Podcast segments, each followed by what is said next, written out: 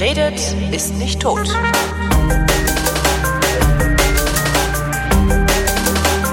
Ein so ein Thema, über das alle reden, aber was eigentlich äh, alle auch total langweilt und total nervt und wovon auch wahrscheinlich die wenigsten Leute wirklich Ahnung haben, die darüber reden, inklusive meiner selbst, ist die Politik. Warum also nicht jemand fragen, der sich damit auskennt, zumindest von sich behauptet, dass er sich damit auskennt, also wenigstens so sehr damit auskennt, dass er jungen Menschen Politik vermitteln darf, äh, nämlich einem Politiklehrer. Hallo Thomas. Hallo. Das ist eine etwas verschwurbelte Einleitung gewesen, aber egal. Äh, Du bist Politiklehrer in Bayern. Warum bist du Politiklehrer in Bayern geworden? Um den Bayern die Demokratie zu bringen? wir haben hier eine Demokratie. Wir haben ja eine Demokratie in Deutschland. Das, das lässt in Bayern nicht nach. Und ich finde das ja auch gut, dass das jetzt so im Bund äh, die bayerische Idee aufgegriffen wurde und wir den Weg zur Einheitspartei einschlagen. Aber ähm, nee, es, es hat sich so ergeben. Ich bin nicht aus Bayern, habe da dann äh, angefangen zu studieren und ähm, nachdem du da Lehramt studierst, kriegst du dann eigentlich das Referendariat so mit der Post geschickt. Also du darfst halt da auf jeden Fall ins Referendariat. Wie, jeder Lehramtsstudent kriegt auf jeden Fall einen Referendariatsplatz. Richtig, du hast einen Rechtsanspruch darauf. Das ist aber nicht überall so. Ich weiß, meine Spanischlehrerin, also das habe ich privat gelernt, äh, die hat dann ihr Referendariat woanders suchen müssen. Ja, wir sind die Letzten, die das machen. Ah ja. Das ist in Bayern irgendwie noch drin und nach dem Referendariat ähm, war es dann eigentlich auch so, dass ich dachte, dass ich keinen Job krieg, aber ähm, weil da halt so gerade auch die Altersschwelle war ähm, und dann hat man uns aber aus mehr oder minder auch so leicht politischen Gründen allesamt verräumt und deswegen habe ich jetzt einen Job. Verräumt? Was bedeutet das? Naja, äh, Sozialkundelehrer, also das ist der Name für Politik in Bayern, mhm. gibt es am Gymnasium nicht so viele, weil es da nicht so viele Sozialkundestunden gibt. Mhm. Also ähm, es gibt, glaube ich, drei Stunden. Und zwar eine in der zehnten, eine in der elften, eine in der zwölften Klasse. Und meistens möchte man dafür Leute, die das Fach Geschichte und das Fach Sozialkunde gemeinsam studiert haben, weil die Fächer äh, geben am Ende eh eine gemeinsame Note. Und so Leute wie mich, die das halt voll studiert haben, die sind dann etwas blöd. Ja, mhm. also die kriegt man da nicht so einfach unter. Und was man dann gemacht hat, ist halt, dass man ähm, uns ewig warten lassen hat und dann hat man uns an die Fachoberschulen und die Berufsoberschulen ver verräumt. Fachoberschule ist, äh, das ist, ist das das, was früher Realschule war? Nee. Nee, ich, das komm, ist, ich weiß überhaupt nicht mehr, wie das alles heißt heutzutage. Also, äh, was wir machen, ist zweiter Bildungsweg für Leute mit Realschulabschluss und mit ähm, Berufsschulabschluss im Endeffekt. Also, ich habe Leute vor mir sitzen, die kommen von der Realschule. Mhm oder heutzutage von der Hauptschule mit Hauptschule der mittler, äh, mit mittlerer Reife der Hauptschule. Mhm. Und Leute, die haben diese mittlere Reife und einen Berufsabschluss. Und die ähm, kommen dann zu uns, um entweder ein Fachabitur oder sogar ein Abitur zu machen. Okay, qualifizieren sich für einen höheren Bildungsweg. Das heißt, die sind aber auch nur dann zwei Jahre bei dir jeweils. Also du kriegst sie gar nicht so mit von klein auf wie an anderen genau, Schulen. Genau. Und ähm, sogar teilweise nur ein Jahr. Also an der Berufsoberschule kannst du tatsächlich mit äh, deiner Berufsausbildung in die zwölfte Klasse und dann bist du in einem Jahr fertig mit Fachabitur und den Nerven. Ist das besser oder schlechter jetzt aus Lehrersicht, dass du die Schüler nicht seit der fünften Klasse schon mehr oder minder kennst, sondern die erst im Erwachsenenalter kommen? Äh, ich finde es besser, weil du Menschen anders beurteilen kannst. Ähm, also so ein ständiges Thema bei uns an der Schule ist eigentlich, dass wir Lieferschulen haben. Ja, also es kommt halt von allen möglichen Haupt- und Realschulen hier aus der Gegend hin und wieder auch mal vom Gymnasium kommen Leute zu uns. Mhm. Und die haben alle eine unterschiedliche Basis. Und was du dann feststellst, ist eigentlich, ähm, dass dieses, ich sitze an so einer Stelle, wo das Schulsystem sich offenbaren kann. Ah, ja? Mhm. Also ich habe eine Klasse, wo Leute drin sitzen, die habe ich zwar in Englisch, aber äh, da sitzen Leute drin, die haben Hauptschulabschluss und Berufsschulabschluss und die müssen nachqualifiziert werden von uns, weil die im Endeffekt nichts können. Ja, das wissen die auch selber und das sind intelligente Menschen und dann stellst du irgendwann fest, okay, hier sitzen wieder 20 Mann vor mir, die, wenn die letzten neun Jahre inklusive Berufsschule irgendwie sinnvoll verbracht worden wären, nicht vor mir sitzen würden. Mhm. Ja, sondern die qualifiziere ich jetzt halt nach. Und solche Sachen merkt man ganz stark. Man merkt auch äh, den, den, den Schülern an, dass sie trotz, dass sie Potenzial haben, an der Hauptschule halt dann ähm, eben nur hauptschulisch behandelt werden und du merkst halt auch an den, den Realschülern an, dass sie teilweise eigentlich am Gymnasium genauso gut aufgehoben werden und du merkst den Gymnasiasten an, dass die jetzt auch nicht irgendwie besser auffallen als der Rest, dass sie vielleicht nur den Vorteil haben, dass sie schon gewohnt sind, mehr durch die Gegend geschubst zu werden. Du bist also in der Lage zu beurteilen, ob diese Angeberei, die die Bayern ja immer machen, dass ihr Schulsystem so unglaublich toll wäre und so wahnsinnig effizient, äh, du kannst beurteilen, ob das stimmt oder nicht? Ja, wie sind die, die dafür sorgen, dass das so aussieht? Ach so. Okay, okay, ja, so langsam komme ich dahinter. Also, was wir, pass auf, wir, wir haben, wir haben hier äh, in, in Bamberg haben wir fünf Gymnasien. Ja. Die haben so um die 100 Leute in der Oberstufe. Ne? Das sind 500 Mann, die so ihr Abi machen, Maximum. Mhm. Meine Schule gibt jedes Jahr knapp 300 Leuten Fachabiture und Abiture, alleinstehend. Ja, wir haben 1000 Schüler, von denen kriegen 300 ihr Abitur oder ihr Fachabitur. Ja. Das heißt, wir machen ungefähr ne, so knapp die Hälfte der Abitur, des Abiturdurchschnitts oder der Abiturmenge, die die restlichen Schulen hier auch machen, die höheren Bildungseinrichtungen. Mhm. So, und das sind alles Leute, wo ich, wenn ich jetzt sage, diese, diese, die, die- diese, diese, äh, diese, äh, der Standard ist derselbe. Ja. Ja, wenn ich jetzt davon ausgehe, dass ein Abitur vergleichbar ist, das muss es ja theoretisch sein. Ist es das in Bayern? Nicht wirklich. Okay. Unseres ist schwerer. Ähm, Ja gut, aber innerhalb Bayerns. Ihr habt ein Zentralabitur, ne? ja, ja, aber das, das, äh, die an der Fachoberschule schreibst du ein anderes Abitur als die, Abi, als die am Gymnasium. Am Gymnasium. Ach so, du meinst mit unseres ist äh, schwerer das an eurer Schule, nicht das in eurem Bundesland. Richtig, das Ah, an okay. unserer Schulart. Also ähm, es ist zum Beispiel so, dass du zwar mittlerweile auch am Gymnasium Deutsch, Mathe, Englisch vom Prinzip her belegen musst, aber du kannst Englisch immer noch austauschen, das kannst du bei uns nicht. Ähm, und äh, du kannst dir halt irgendwelche weichen Fächer immer noch dazu wählen und hast halt fünf Prüfungen. Bei uns gibt's vier Prüfungen. Es gibt keine mündlichen Prüfungen, das ist alles schriftlich, außer in Englisch, wo es die, die mündliche Prüfung dann wiederum verpflichtend ist und eingerechnet wird. Also es ist alles uncharmanter und in kürzerer Zeit. Also wenn du Sozialwesen, ja, das ist ja nach, nach, nach Berufszweigen aufgeteilt, wenn du im Sozialwesen da deinen Abschluss machst, musst du eine drei-, vierstündige Prüfung in Pädagogik, Psychologie schreiben. Das kann der gegebene Gymnasiast nicht. Ja, also ähm, auch, äh, auch wenn er Psychologie gehabt hat, vielleicht, weil in der Tiefe wird, wird ihm das gar nicht beigebracht, aber du bist auf der anderen Seite auch festgelegt darauf. Also sprich, in Sozialkunde, in Politik kannst du kein Abi machen. Das kannst du am Gymnasium problemlos. Ja. Also du bist halt viel, viel festgelegter. Wenn du es in Mathe und in Deutsch und in Englisch nicht reißt, bist du durch. Es ist eine sehr kurze Zeit mit sehr viel Druck. Ja, also das merken wir auch so mit den Schülern und den psychischen Störungen und so. Das nimmt, nimmt halt auch durch den Druck zu. Mhm. Ja, du kannst dich halt nicht mehr darauf zurückziehen, äh, dass du, dass du entsprechend deinen Talenten äh, äh, deine Fächerkombination irgendwie zusammenstellst, ne? Genau. Also du kannst halt, du kannst wenig tricksen. Ähm, die, die Betriebstemperatur ist relativ hoch, also es ist uncharmanter. Aber trotzdem schaffen das die Leute die ganze Zeit und meistens werden die aber auch ignoriert. Wenn du dann aber nach außen hin die Außendarstellung von Bayern siehst, wird Bayern natürlich sagen, ja, wir haben eine unheimlich hohe Abiturientenquote. Und äh, da muss ich dann sagen, ja schön, diese Abiturientenquote entsteht dadurch, dass es die Berufsoberschulen gibt und die Fachoberschulen, die im Endeffekt den Teil der Bevölkerung nachqualifizieren, den ihr im Prinzip auch ans Gymnasium hättet lassen können, wenn ihr da nicht äh, eure schöne Selektion machen würdet.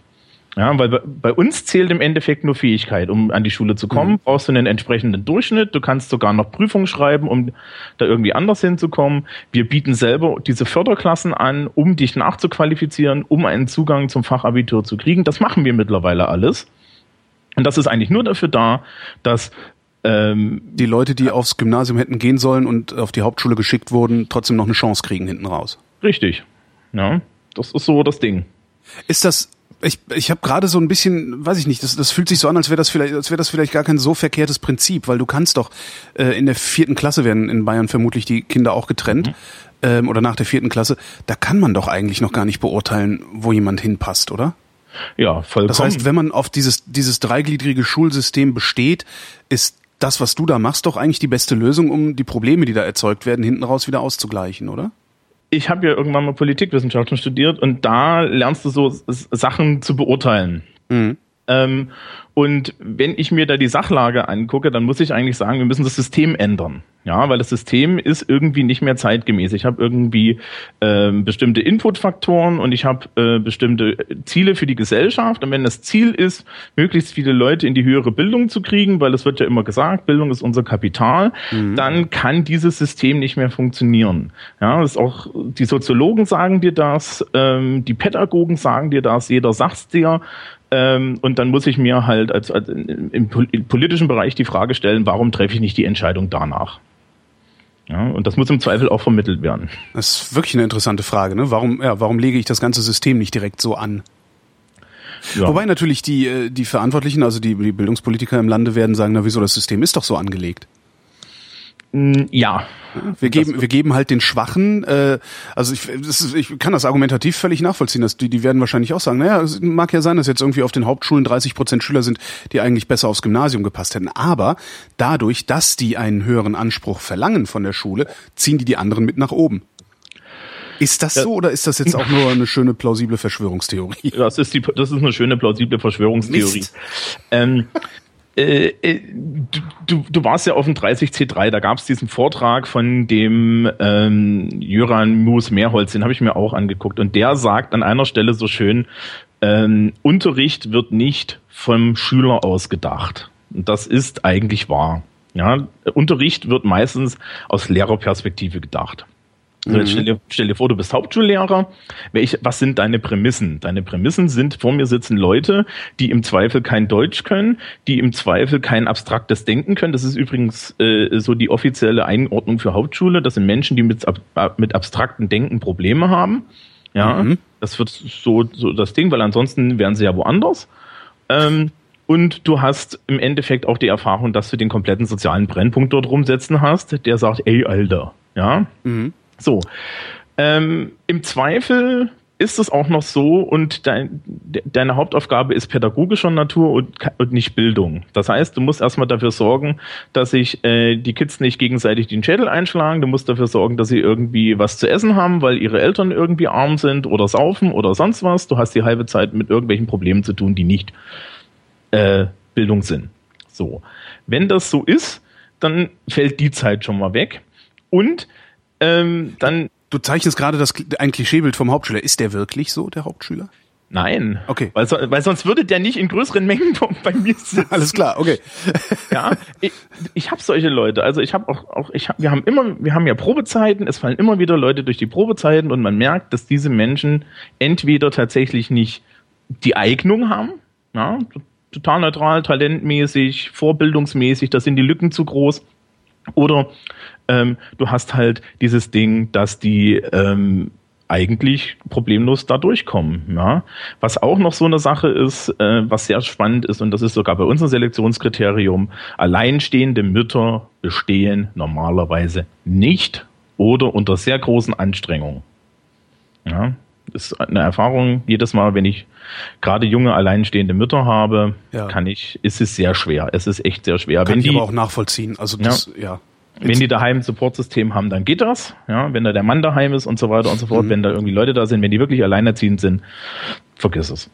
Ja, ja finde ich aber absolut nachvollziehbar. Ich meine, wenn ich mir einfach nur angucke, wie aber witzig aufwendig das schon ist, wenn ich nur mal irgendwie äh, äh, Freund, Freundinnen besuche, die Kinder haben, was das schon für ein Aufwand alleine für mich bedeutet, auch noch da zu sein. Kannst du mal hier festhalten, kannst du mal da gerade nehmen und so. Und wenn du das auf einmal alles alleine machen musst und dann auch noch eine Schule besuchen, das ist unmöglich. Ja, na, vor also allen Dingen, weil du ja kein Geld kriegst, ne? Davon mal ganz abgesehen, ja. Also es gibt zwar BAföG, aber kommt drauf an, was du machst, kann das auch sein, dass du elternabhängiges BAföG kriegst. Mit Anfang 20. Mhm. Das ist sehr romantisch. Ne? vor, vor allen Dingen, wenn du deine Eltern nicht magst oder deine Eltern dich nicht mögen. Das oder ist noch viel größer das Problem. Und ähm, ja, also am, im Endeffekt, wir, wir qualifizieren halt nach. Äh, wenn äh, das System funktioniert eigentlich nicht für das, was sie versprechen. Sie versprechen, dass jeder entsprechend seiner äh, Fähigkeiten gefördert wird. Das ist nicht der Fall. Wenn dem so wäre, dann gäbe es uns nicht, ne? Ja. Weil dann wäre ja, dann wäre ja jeder von vornherein an dem Platz, wo er hingehört. Mhm. Nachdem die alle bei uns sind, kann es nicht funktionieren. Und vielleicht ist das der Platz, wo sie hingehören. Ja, äh, Na okay, war ein Versuch. nee, nee, nee, nee, nee, ich glaube, so wird das auch gesehen. So wird das auch gesehen, ja. Aber ich weiß nicht, ob das dann, dazu bin ich zu idealistisch. Ja, mhm. also da würde ich sagen, äh, wenn ich ein Schulsystem habe, das, das selektiert, dann soll es doch bitte anständig selektieren und nicht äh, äh, nach, nach erwiesenermaßen nach Sozialstatus. Ja. Das ist halt das Problem, dass es erwiesenermaßen nach anderen Kriterien selektiert, als behauptet wird, dass es selektiert. Das ist ja, das ist eigentlich die, ja, ja, das, das ist, das Ärgerliche. Man kann, man kann sich ja darauf einigen zu selektieren. Auch das kann man ablehnen, aber man kann da immerhin ein, äh, eine transparente Debatte drüber führen und hinterher zu irgendeinem Konsens kommen. Und dann im Zweifelsfall, wenn die Mehrheit sagt, wir wollen selektieren, dann kann man das ja machen. Aber dann doch bitte auf Basis nachvollziehbarer und, und vor allen Dingen nicht zweifel, zweifelhafter Kriterien, ja. Ja, Stimmt ohne schon. Selektion, ohne Selektion geht's nicht. Wahrscheinlich also, nicht. Ja.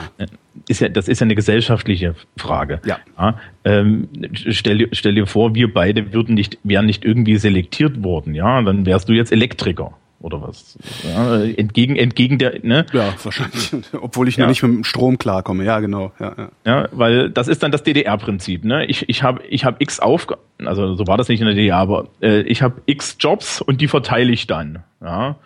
Und da wird dann halt aus dem Hut gezogen, da steht dann drauf Holger Klein und dann wird gesagt, Holgi, herzlichen Glückwunsch, ne, das ist jetzt hier dein Job, ähm, das ist ein Phasenprüfer, viel Spaß. Mhm. Also man, man, soll die Leute nach ihren Fähigkeiten selektieren, aber dann bitte nach den Fähigkeiten ne, und nicht nach dem Geldbeutel von Mama und Papa. Ja. Ne, das ist eigentlich das Problem. Und das wird versprochen. Bist du gerne Lehrer in Bayern oder würdest du lieber woanders Lehrer sein?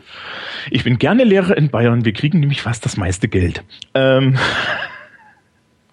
Das müssen wir jetzt einfach mal so sagen. Nee, ich weiß nicht. Also ich bin eigentlich aus Thüringen. Ich gucke mir das in Thüringen an. Das ist direkt um der Ecke, ne? Ja, äh, das ist, das, das ist irgendwie, weiß ich nicht. Ich habe da nicht so den Einblick. Das ist aber auch nicht besser oder schlechter. Ähm, wenn, die mich, wenn die mich jetzt fragen würden, würde ich Nein sagen, weil, wie gesagt, man verdient, man verdient im Westen immer noch mehr. Mhm. Ne? Ähm, Bayern hat schon so seine Vorzüge. Ähm, was zum Beispiel daran liegt, dass äh, Stoiber ja irgendwann mal das mit dieser, äh, äh, dieser, dieser Verwaltungsreform gemacht hat, ne? Und so. Der hat ja mal äh, versprochen, den Bürokratie abzubauen. Ja, daraufhin ist er ja auch ein Bürokratieabbauexperte in Brüssel geworden, glaube ich. Ne? Ja, und das Schlimme ist, der hat das geschafft. Also äh, es ist schön formuliert. Das Schlimme ist, er hat es geschafft. Ja, eigentlich, eigentlich, eigentlich möchte man, dass Stoiber erfolglos ist, aber der hat ein paar Sachen anscheinend richtig gemacht. Ja, ja, ja nein, hm? also äh, ja, ja, jenseits des Landesfinanzaus Länderfinanzausgleichs, das hat er auch hingekriegt. Also nee, wir haben hier eine sehr gute Verwaltung. Also äh, du, du hast zwar Verwaltungskrampf, aber also den hat man immer, mhm. aber du hast eine sehr line Verwaltung. Also wenn ich mir jetzt so angucke, was ähm, wo ich welchen Antrag einrichten muss. Das ist klipp und klar, ja, da hast du halt so ein bisschen diesen bayerischen Amtsschimmel, der da wird, aber du hast halt dieses Ding, das ist ganz klar, ich habe ähm, auf meiner persönlichen Verwaltungsseite mit den ganzen Ämtern, mit denen du auch als Beamter zu tun hast, das steht alles online, da klickt man drauf, da rufst du an, da ist, ja, da, da reden Leute drei klare Sätze mit dir. Ja, das ist mhm. nicht das, ist, ist nicht das Haus, das Verrückte macht, das hast du nirgendwo. Ja, sondern du hast eigentlich so eine Kultur, dass du auch in den Gesetzen, die jetzt selber mich betreffen, ja, du weißt ganz genau, was die da wollen und wenn nicht, dann gibt's irgendwo von oben ein anständiges Papier, da steht drin, das haben sie so zu verstehen. Ja, und das finde ich sehr angenehm und ich glaube nicht, dass es in allen Bundesländern so ist. Also du bist ja in Berlin, ich glaube nicht, dass das in Berlin so schön ist. Das ist jetzt mein Glaube, ich habe es mir nicht angeguckt. Mhm. Ja. Aber kann ich nicht beurteilen. Also ich bin weder Lehrer noch Schüler hier und in Nordrhein-Westfalen. Ich weiß es nicht. Nein, ich weiß es nicht. Ich habe äh, mit Lehrern zu wenig Kontakt, als dass ich wüsste. Also ein Freund von mir ist Lehrer in Nordrhein-Westfalen am Gymnasium. Der kotzt halt, weil ähm, es so eine komische Bürokratisierung gibt. Also eine, also eine, es werden Benchmarks gesetzt und die werden dann über Bürokratie versucht, äh, irgendwie in die Schulen zu bringen. Also es ist ein ganz komisches System äh, der Beurteilung, die die da schreiben müssen und so. Ich weiß gar nicht, wie das bei euch ist. Aber er muss halt jede Note äh, ausführlichst begründen. Zum Beispiel. Das gab es, glaube ich, zu meiner Zeit nicht. Weil er hat halt auch ständig Eltern da stehen, die mit Klage drohen, weil die Eltern der Meinung sind, dass ihr Kind mindestens eine 2 verdient hat, das Kind aber in Wirklichkeit noch nicht mehr in der Lage ist, seine Adresse fehlerfrei aufzuschreiben.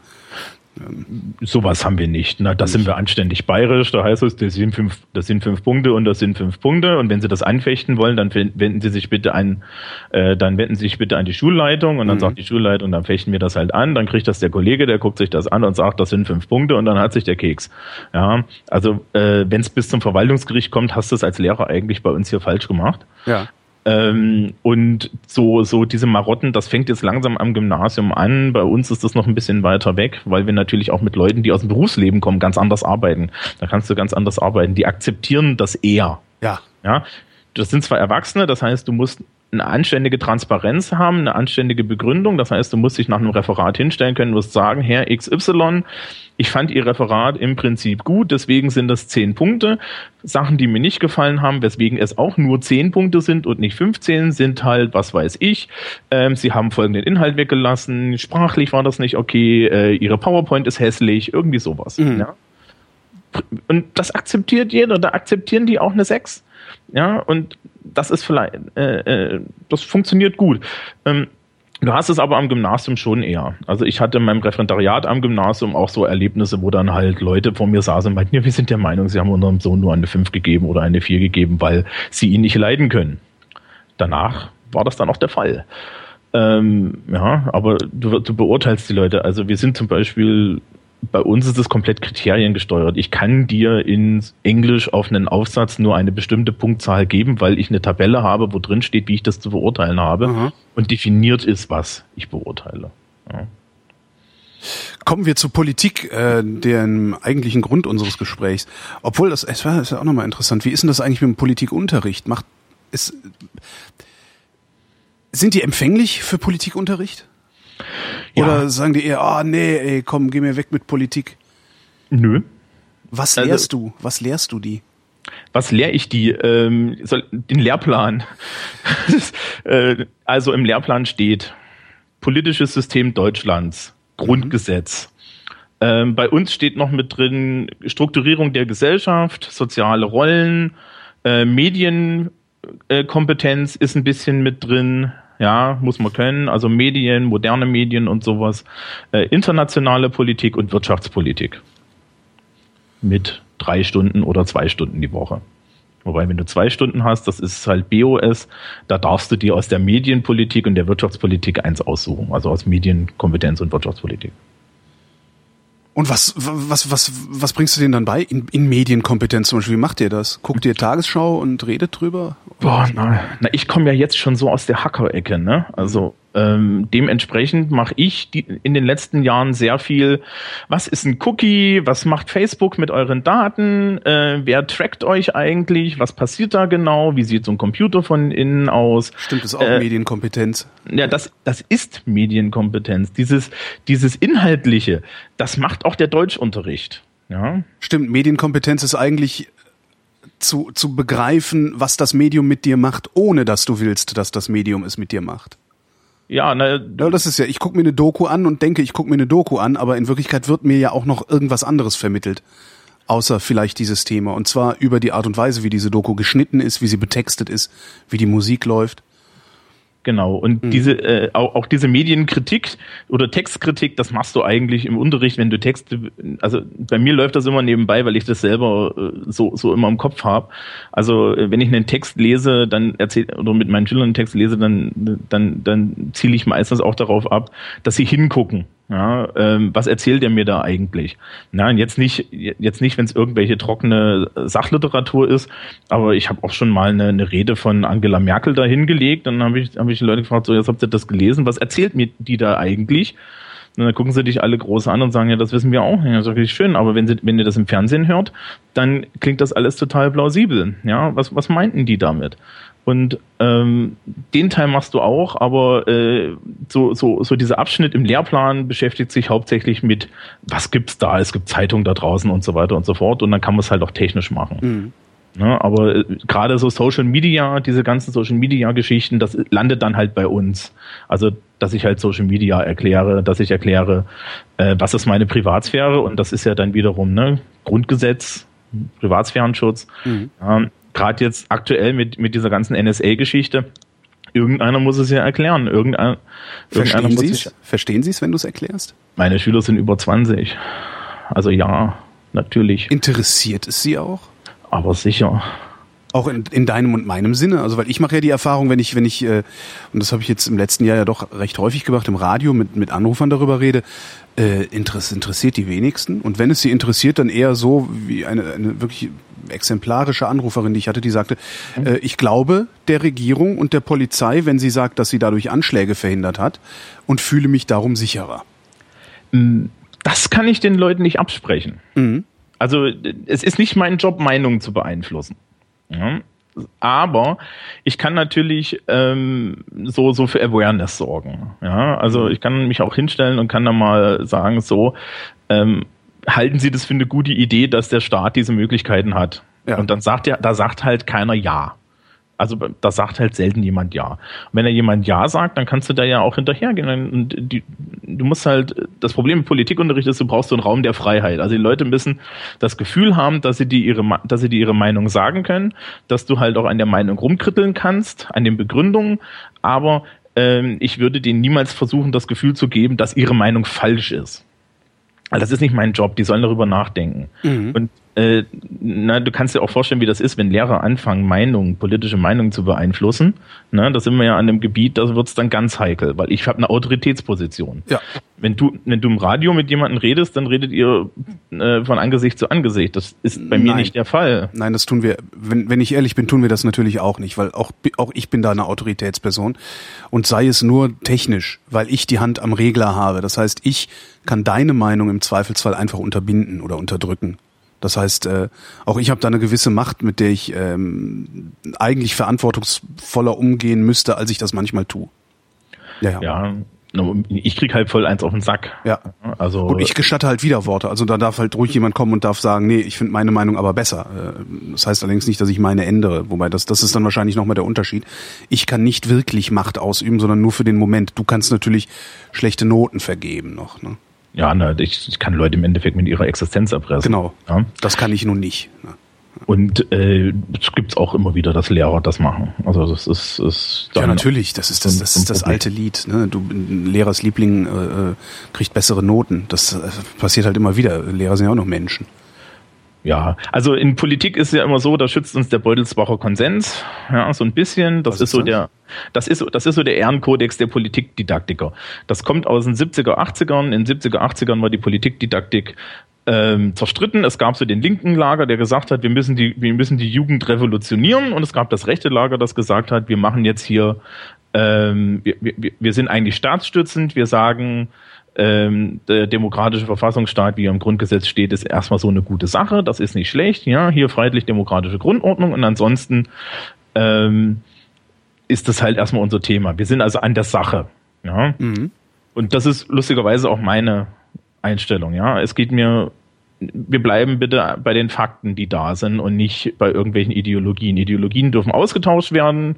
Das ist auch wichtig, Ideologie auszutauschen und kritisch zu betrachten. Aber der Politikunterricht an sich hält sich bitte an dem fest, was wir haben. Ja. Und du hast den Lehrplan, hast du eben gesagt. Ähm, das lehrst du sie. Was würdest du sie lehren wollen? Also was würdest du sie lehren, wenn du nicht den Lehrplan hättest? Gibt es da irgendwie ein Thema, das dir grundsätzlich zu kurz kommt? Oder eine. Blickweise? Sicht, Sichtweise nennt man das. Ja, na, ich würde, ich würde, glaube ich, noch mehr Kommunikationstheorie machen. Mache ich schon relativ viel eigentlich. Also relativ viel heißt, ich mach's und der Rest nicht. ähm, ja. ne, äh, also sprich, ich mache zum Beispiel politische Rhetorik mhm. kurz. Am Anfang des Studiums steht bei mir immer zwei Stunden. Die erste Stunde ist, äh, was ist Politik? Weil weiß ja immer keiner. Ja. Ja, Politik ist äh, meine Definition, die ist so ähnlich wie deine. Äh, meine Definition ist konfliktlösendes Handeln in einer Gesellschaft. Mhm. Hm? Das ist jedenfalls so, hat man mir das im Studium erklärt. Äh, das halte ich immer noch für relativ plausibel. Du hast ja verschiedene Gruppen, die haben einen Konflikt und die Politik soll diesen Konflikt lösen. Genau. Wie? Andere Frage. Ähm, Ursache des Konflikts? Andere Frage. Genau. Was die Politik immer im Auge behalten muss, ist, dass die Ursachen von Konflikten oft irrational sind. Ja, ne, und sich darum nicht mit Ratio lösen lassen, so einfach. Wobei man, glaube ich, mehr irrationale Konflikte mit Ratio lösen kann, als so langfristig geglaubt wird. Das ist richtig. Ähm, wo, wo mein, meine Stoßrichtung diesbezüglich ist äh, eher so diese die Warnung vor der Technokratie. Ähm, Konflikte, die da sind, sind oft da aus, sind oft aus irrationalen Gründen da und die sind nicht sind halt nicht einfach so mit Ratio wegwischbar. Wenn ich Angst habe, dann hab ich die. Und da kannst du mir 150 Mal erklären, dass ich keine Angst haben muss. Und ich kann das vielleicht sogar äh, intellektuell nachvollziehen, dass ich keine Angst habe muss. Ich habe sie aber trotzdem. Das heißt, wenn dann zwischen mir, der ich Angst habe, und dir, der du keine Angst hast, ein Ausgleich stattfinden muss oder ein Ausgleich geschaffen werden soll, muss dieser Ausgleich stets berücksichtigen, dass ich Angst habe. Das ja. meine ich damit. Ja, und wenn man genau hinguckt, dann muss man dann an der Stelle sagen, da braucht gar kein Ausgleich zwischen mir und dir stattfinden, weil ich habe ja kein Problem. Verdammt, so einfach ist Politik. Manchmal ja. Ähm, okay, nochmal zu deiner Definition. Du sagst, Politik ist konfliktlösendes Handeln in einer Gesellschaft. Also das ist so die erste Stunde, da erkläre ich Politik. Mhm. Und in der zweiten Stunde bringe ich meistens so einen Satz von Diskussionsskripten mit. Das ist so ähnlich wie äh, hier Schopenhauers äh, eristische Dialektik. Mhm. Ähm, da stehen halt so klassische, so klassische Sachen drin. Äh, manchmal zeige ich auch diese Kongressvideos von Maha mit diesen, wo, wo, wo er ja politische Rhetorik auch am Beispiel erklärt. Und das ist mir sehr wichtig, weil ein großer Teil des Politikunterrichts beschäftigt sich mit der Frage ähm, Urteilsbildung von Schülern. Ja, also mhm. ich muss die Leute, also die, das hehre Ziel ist, dass jeder danach sich ein politisches Urteil bilden kann. Bevorzugt nicht ideologisch, sondern halt verstandesbasiert.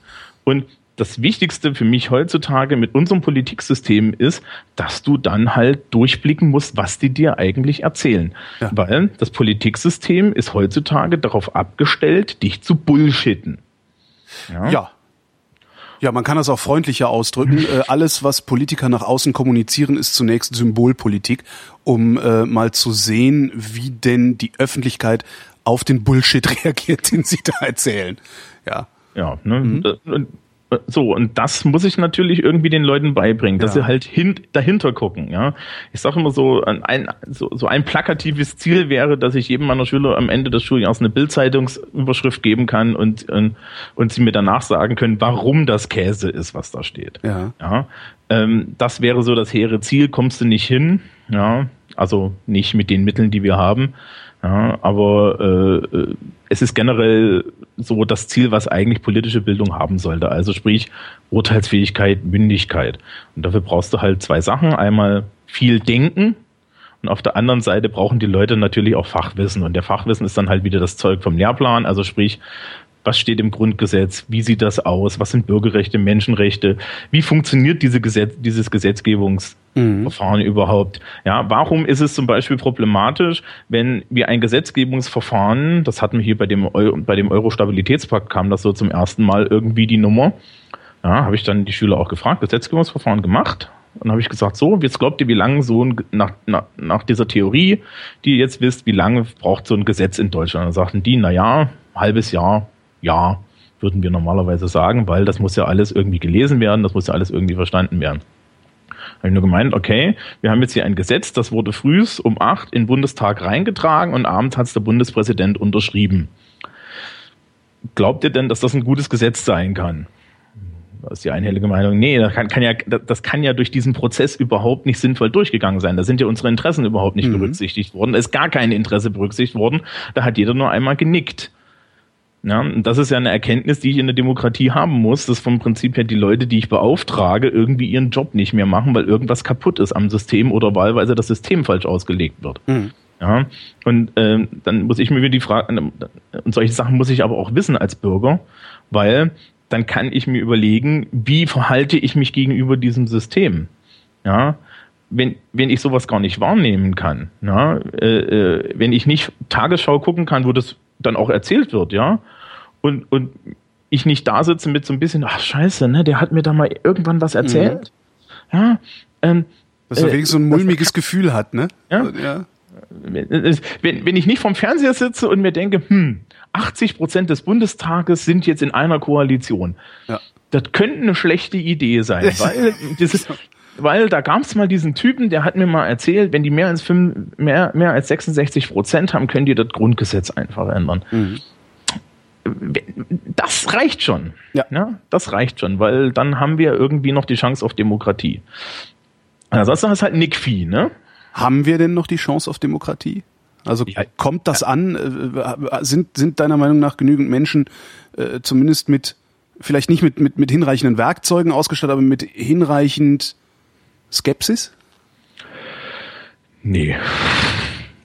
Also äh, es wird es wird ja alles Mögliche versucht, dass du eigentlich äh, äh, die, die, die Bevölkerung von, von da, da, davon auch ferngehalten wird. Das merkst du ein bisschen strukturell bei uns im Schulsystem.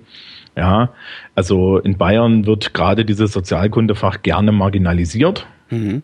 ist übrigens geil, ne? Das steht in der bayerischen Verfassung als Bildungsziel, steht drin.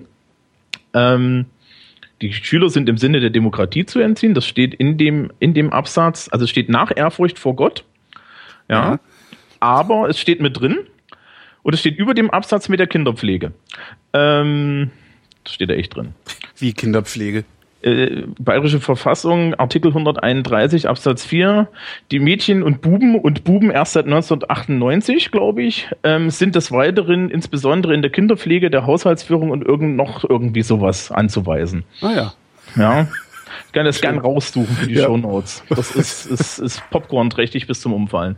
Da steht das auch mit dem Ehrfurcht vor Gott drin und da steht dann halt auch drin, äh, dass der Hauptziel der Bildung ist die Aufgeschlossenheit für alles Wahre, Schöne und Gute. Was immer das sein mag. Das und können dann die Philosophen beantworten. ja, genau. Ähm, und das ist halt so dieses Ding. Ähm, ja, wo waren wir?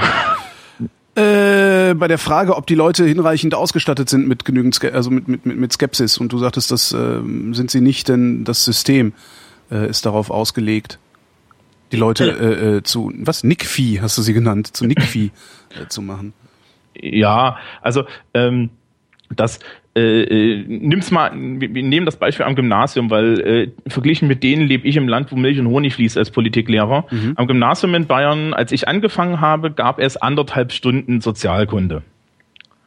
Ja, das funktioniert so. In der zehnten Klasse gab es drei Stunden, die waren für Geschichte und Sozialkunde und dann gab es das halbe Schuljahr zwei Stunden Sozialkunde, das gab es die andere halb, halbe Schuljahr von den drei Stunden zwei Stunden Geschichte. Aha. So, und das war's. Und Du konntest das in der Oberstufe wählen, da wurde es dann richtig kompliziert und tief und damit brüsten sie sich auch immer. Aber ein Großteil der Schüler hat das Zeug nie gemacht, Ja. sondern hat halt nur diese anderthalb Stunden. Dann haben sie am Gymnasium sich gesagt, ja, ähm, wie marginalisiere ich ein Fach, indem ich ihm mehr Stunden gebe?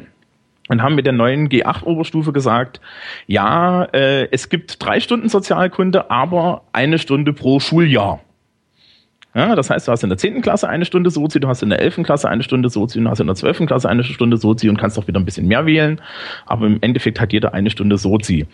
Äh, da, die Lehrer lachen jetzt schon, weil was passiert? Diese Stunde ist komischerweise immer Donnerstagnachmittag. Ja, besonders Donnerstag, weil da liegen ja hier in Bayern mindestens zwei Feiertage drauf.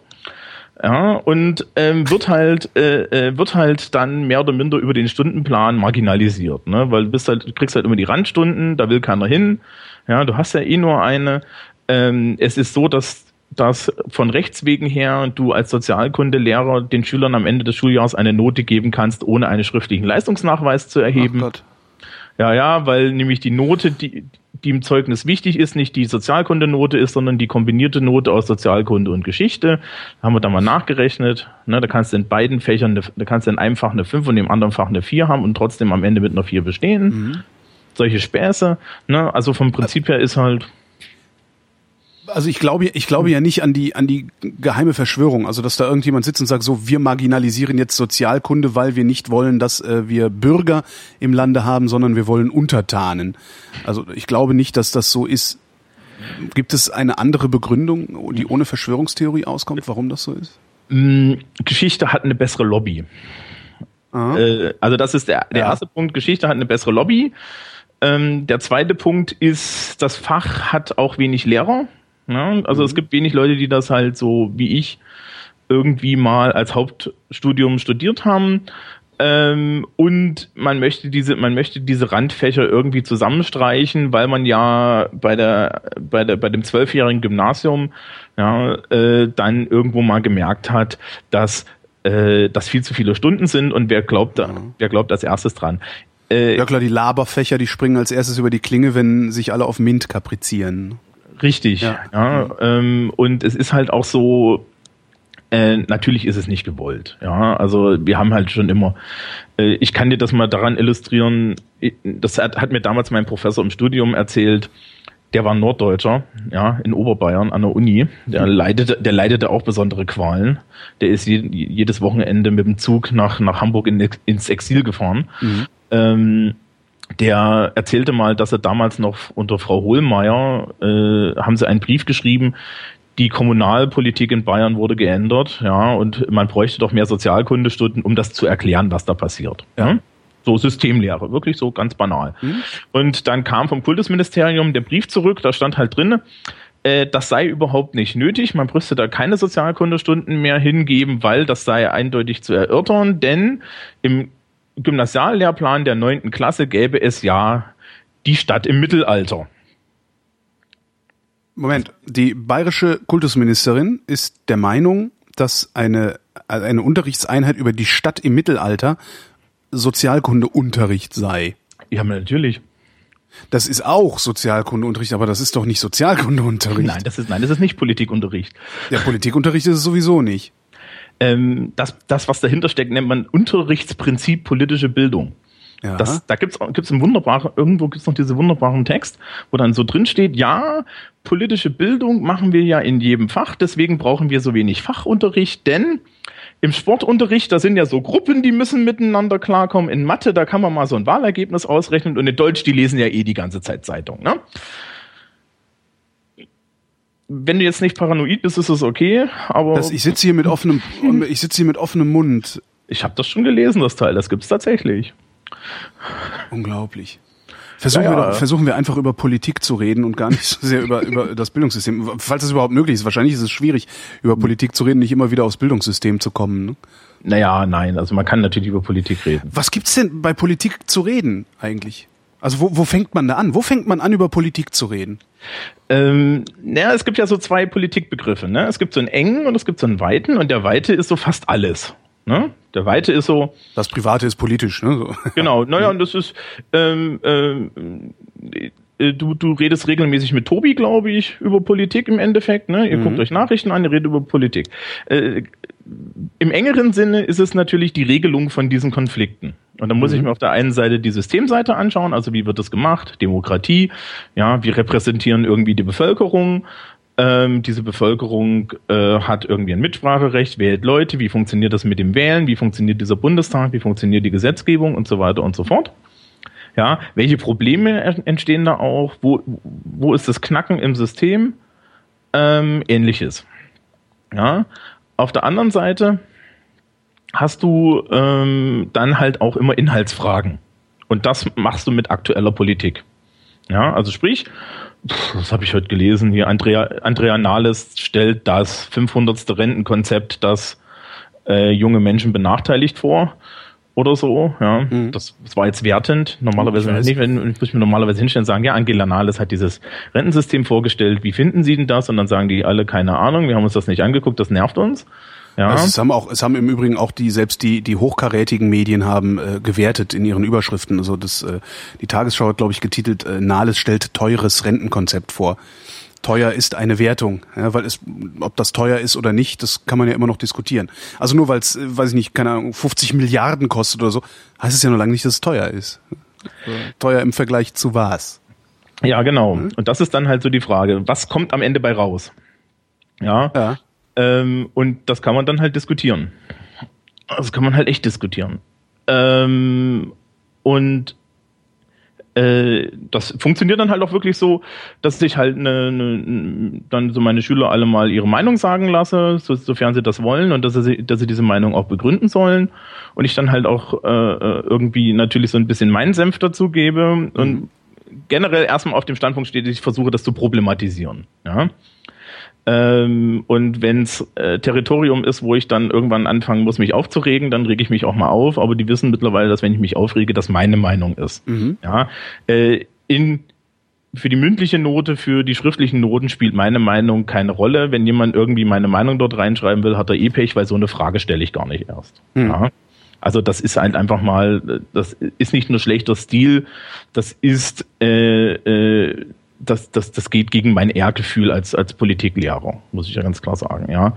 Äh, das Letzte, was ich möchte, ist, dass meine Schüler durch die Gegend laufen und meine Meinung nachplappern, weil sie denken, sie kriegen bessere Noten, weil dann habe ich es definitiv falsch gemacht. Nee, wenn, dann sollen sie nachplappern, weil du recht hast. Äh, richtig, das ist ja kein Problem. Oder weil du so ein guter Populist bist oder wie man das nennt, oder Agitator, dass sie gar keine andere Meinung mehr annehmen können. Das wäre auch nochmal lustig. Das, das, wurde, das, wurde, das, wurde, das wurde mir letztens gesagt, dass ich den Hang dazu habe, worauf ich meinte, ich bin mir dessen bewusst. Mhm ja, und versuche das auch, versuche da auch gegenzusteuern, wenn ich, ja, wenn ich mich schon aufreg, dass dann die Leute wissen, dass sie danach auch irgendwie ihre eigene Meinung haben dürfen. Mhm. Aber ähm, es, es ist derzeit schwierig, auch sich nicht aufzuregen. Ja? Es ist auch, wenn du, wenn du von dem Systempunkt auf Politik guckst, ist es derzeit echt schwierig, sich nicht regelmäßig aufzuregen. Dann fang mal an. Wo, wo, also worüber habe ich mich aufzuregen, wenn ich vom Systemstandpunkt gucke? Du kannst dir dieses Grundgesetz nehmen und du, du, du fängst irgendwie bei Artikel 20 an und dann guckst du dir das an und da steht irgendwie drinne, Deutschland ist ein sozialer Bundesstaat und dann stellst du dir die erste Frage, was ist denn hier noch Sozialstaat? Ja, äh, dann gibt's irgendwie aber eine das, das ist aber doch, das ist aber doch Politik. Darüber zu diskutieren, was ist denn, was bedeutet sozial? Richtig, aber ähm, die die Frage ist dann halt, ja, äh, Sozialstaat heißt irgendwie, dass dass man füreinander, äh, dass dass der dass der Staat füreinander einsteht. Ja, aus der politischen Philosophie gibt's immer diesen diesen Standpunkt. Äh, was ist ein Staat? Ein Staat ist eine ein, eine Gruppierung von Menschen oder oder besser gesagt eine Nation ist eine Gruppierung von Menschen, die sich gegenseitig Schutz zusichert. Mhm. Ja, also äh, in meinem in meinem Uni-Philosophiekurs, in meinem Politik-Philosophiekurs hat der Professor auch mal die Frage gestellt, warum finden sich Menschen zu Gesellschaften zusammen? Zum ja, Schutz vor äußeren Feinden und zum Schutz äh, vor, ja, nicht inneren Feinden, aber um äh, soziale Härten abzufedern. Solidarität. Nach Richtig. innen Solidarität, nach außen äh, Verteidigungsgemeinschaft. Richtig, und das ist dann am Ende der Sozialstaat. Ne? Ja. Der Sozialstaat soll, der Sozialstaat ist vom Prinzip her die institutionalisierte Variante davon. Mhm. Wir geben uns einen Sozialstaat, damit der das für uns erledigt. Man könnte jetzt darüber streiten, ob das der deutsche Sozialstaat noch tut. Ne? Das ist dann auch so, da das, muss man dann halt mal drüber streiten. Aber das tun wir doch. Also das, das, das tun wir doch und ich habe das Gefühl, dass das auch vergleichsweise gut funktioniert. Natürlich funktioniert es jetzt, wo wir äh, eine 80 Prozent Mehrheit äh, im Bundestag haben, die auch noch die Regierung stellt. Jetzt wird es nicht mehr funktionieren. Obwohl, wer weiß, vielleicht kommt ausgerechnet jetzt öfter mal die Opposition zu Wort der Rest der Opposition. Kann ja sein, dass die medial jetzt ein bisschen mehr Aufmerksamkeit bekommen. Ja, nachdem sie formal komplett äh, äh, marginalisiert, sind, ist es auch scheißegal. Ne? Also nee, weiß ich gar nicht. Also das ist ja nicht, also wenn ich mir zum Beispiel jemanden wie Gregor Gysi angucke, wenn der eine Rede hält, das, das hat ja Hand und Fuß, was der Mann erzählt. Das Problem ist halt nur, er erzählt es nicht so großflächig, wie alle anderen ihren Kram erzählen.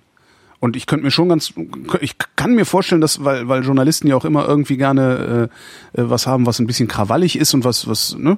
Also ich könnte mir sehr gut vorstellen, dass sie vielleicht jetzt doch öfter mal Gysi zu Wort kommen lassen. Wundern würde es mich nicht. Ja, gut, aber. Und dann hätten wir ja eine Diskussion. Dann könnte ja, man ja sagen, ach guck mal, es ist gar nicht so alternativlos, wie gerade die 80-Prozent-Regierung behauptet, äh, sondern es gibt eine Alternative und die ist auch noch vermittelbar. Also ja, wobei da meine Kritik dann immer noch ist, dass äh, auch die Linke, ja, dass, äh, dass das alles immer aus dem System heraus gedacht ist. Ja, du hast mittlerweile das, wir haben mittlerweile im Sozialsystem, ja, und das ist ja auch so ein Teil des Unterrichts, ähm, äh, hast du dieses Problem, dass das Sozialsystem im Endeffekt äh, durch demografischen Wandel schlicht und ergreifend nicht funktioniert. Ja, so. Ähm, und es wird immer nur an diesem System herumgedoktert. No, anstatt einfach mal zu gucken, ob es nicht auch noch ein anderes brauchbares System gibt. Richtig, und das ja. kannst du, das, das kannst du halt im, im Parteienpolitischen kriegst du das nicht hin. Warum nicht? Weil die Parteien auch wiederum aus dem System heraus mm, existieren? Ja. Ja, naja, und weil natürlich da auch so eine Betriebsblindheit drin ist. Ne? Ja. Ähm, mhm. du hast dann zwar irgendwie das Bürgergeld und diese, diese Ideen des bedingungslosen Grundeinkommens, die ja äh, so augenscheinlich erstmal besser sind. Ja, mhm. Das, das wäre auf jeden Fall mal ein Versuch wert. Äh, und, und, und die Piraten und, so, und solche Parteien, die das auch vorschlagen.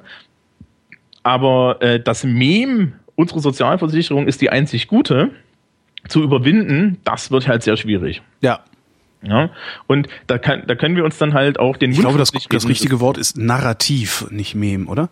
Ja, das ich glaube, Narrativ war so ein Modewort in den letzten Jahren. Ja, ich sag ja keine Modewörter. ähm, ja, ne, das die, die, also die Idee halt, ne, mhm. lagefinanzierte Versicherung, da ist halt so ein Problem drin, ne? Und äh, du merkst es auch bei den Schülern, wenn wir halt Sozialversicherung machen, frage ich sie immer, okay, jetzt haben wir uns das alles angeguckt, ich habe ihnen den demografischen Wandel gezeigt, was stellen sie fest? Da sagen die, sagen die dir natürlich sofort, okay, das funktioniert nicht. Sag ich, ja, was machen wir? Mhm. So, dann kriegst du immer ähm, mehr private Vorsorge. Mhm stelle ich dann die Frage, okay, und was ist mit denen, die kein Geld haben? Hm. Ja. Mindestlohn, okay. Auswirkungen auf die Wirtschaft. Ja, Mindestlohn kann im Zweifel dazu führen, dass weniger Leute Arbeit haben, aber dafür äh, äh und und der Wohlstand am Ende zwar äh, gleich bleibt, aber wir mehr Leute irgendwie äh, über das Sozialsystem finanzieren mhm. müssen, weil äh, Arbeitgeber nur nur X Geld ausgeben werden für äh, für Leute und wenn sie halt weniger Leute für das gleiche Geld einstellen, dann kann es dir halt auch passieren. Ich weiß es nicht. Ja, mhm. da mögen jetzt, da kann man mir dann auch widersprechen. Da gibt es ja verschiedene Arten, ähm, diesen Mindestlohn zu beurteilen. Ähm, ist auf jeden, es ist auf jeden Fall problematisch. Ja, die, weil der Mindestlohn doktert halt an einer Seite rum, ähm, wo, wo man eigentlich gar keine Sozialpolitik machen sollte. Ne? Sondern, Sondern was sollte man da machen?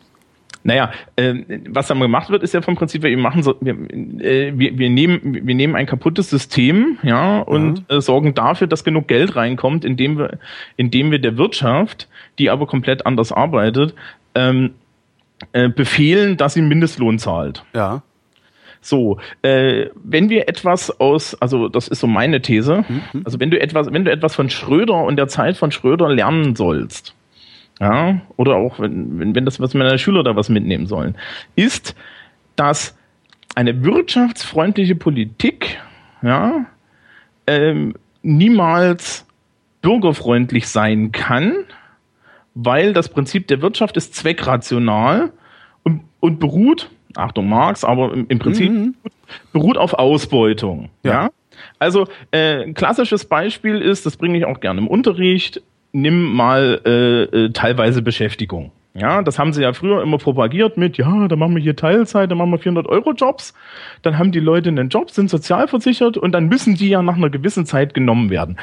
Ähm, dass die Wirtschaft nach zwei Sekunden auf die Idee gekommen ist, nee, nee, nee, nee, die schmeiße ich vorher raus und dann stelle ich sie fünf Minuten später wieder ein. Ne? Mhm.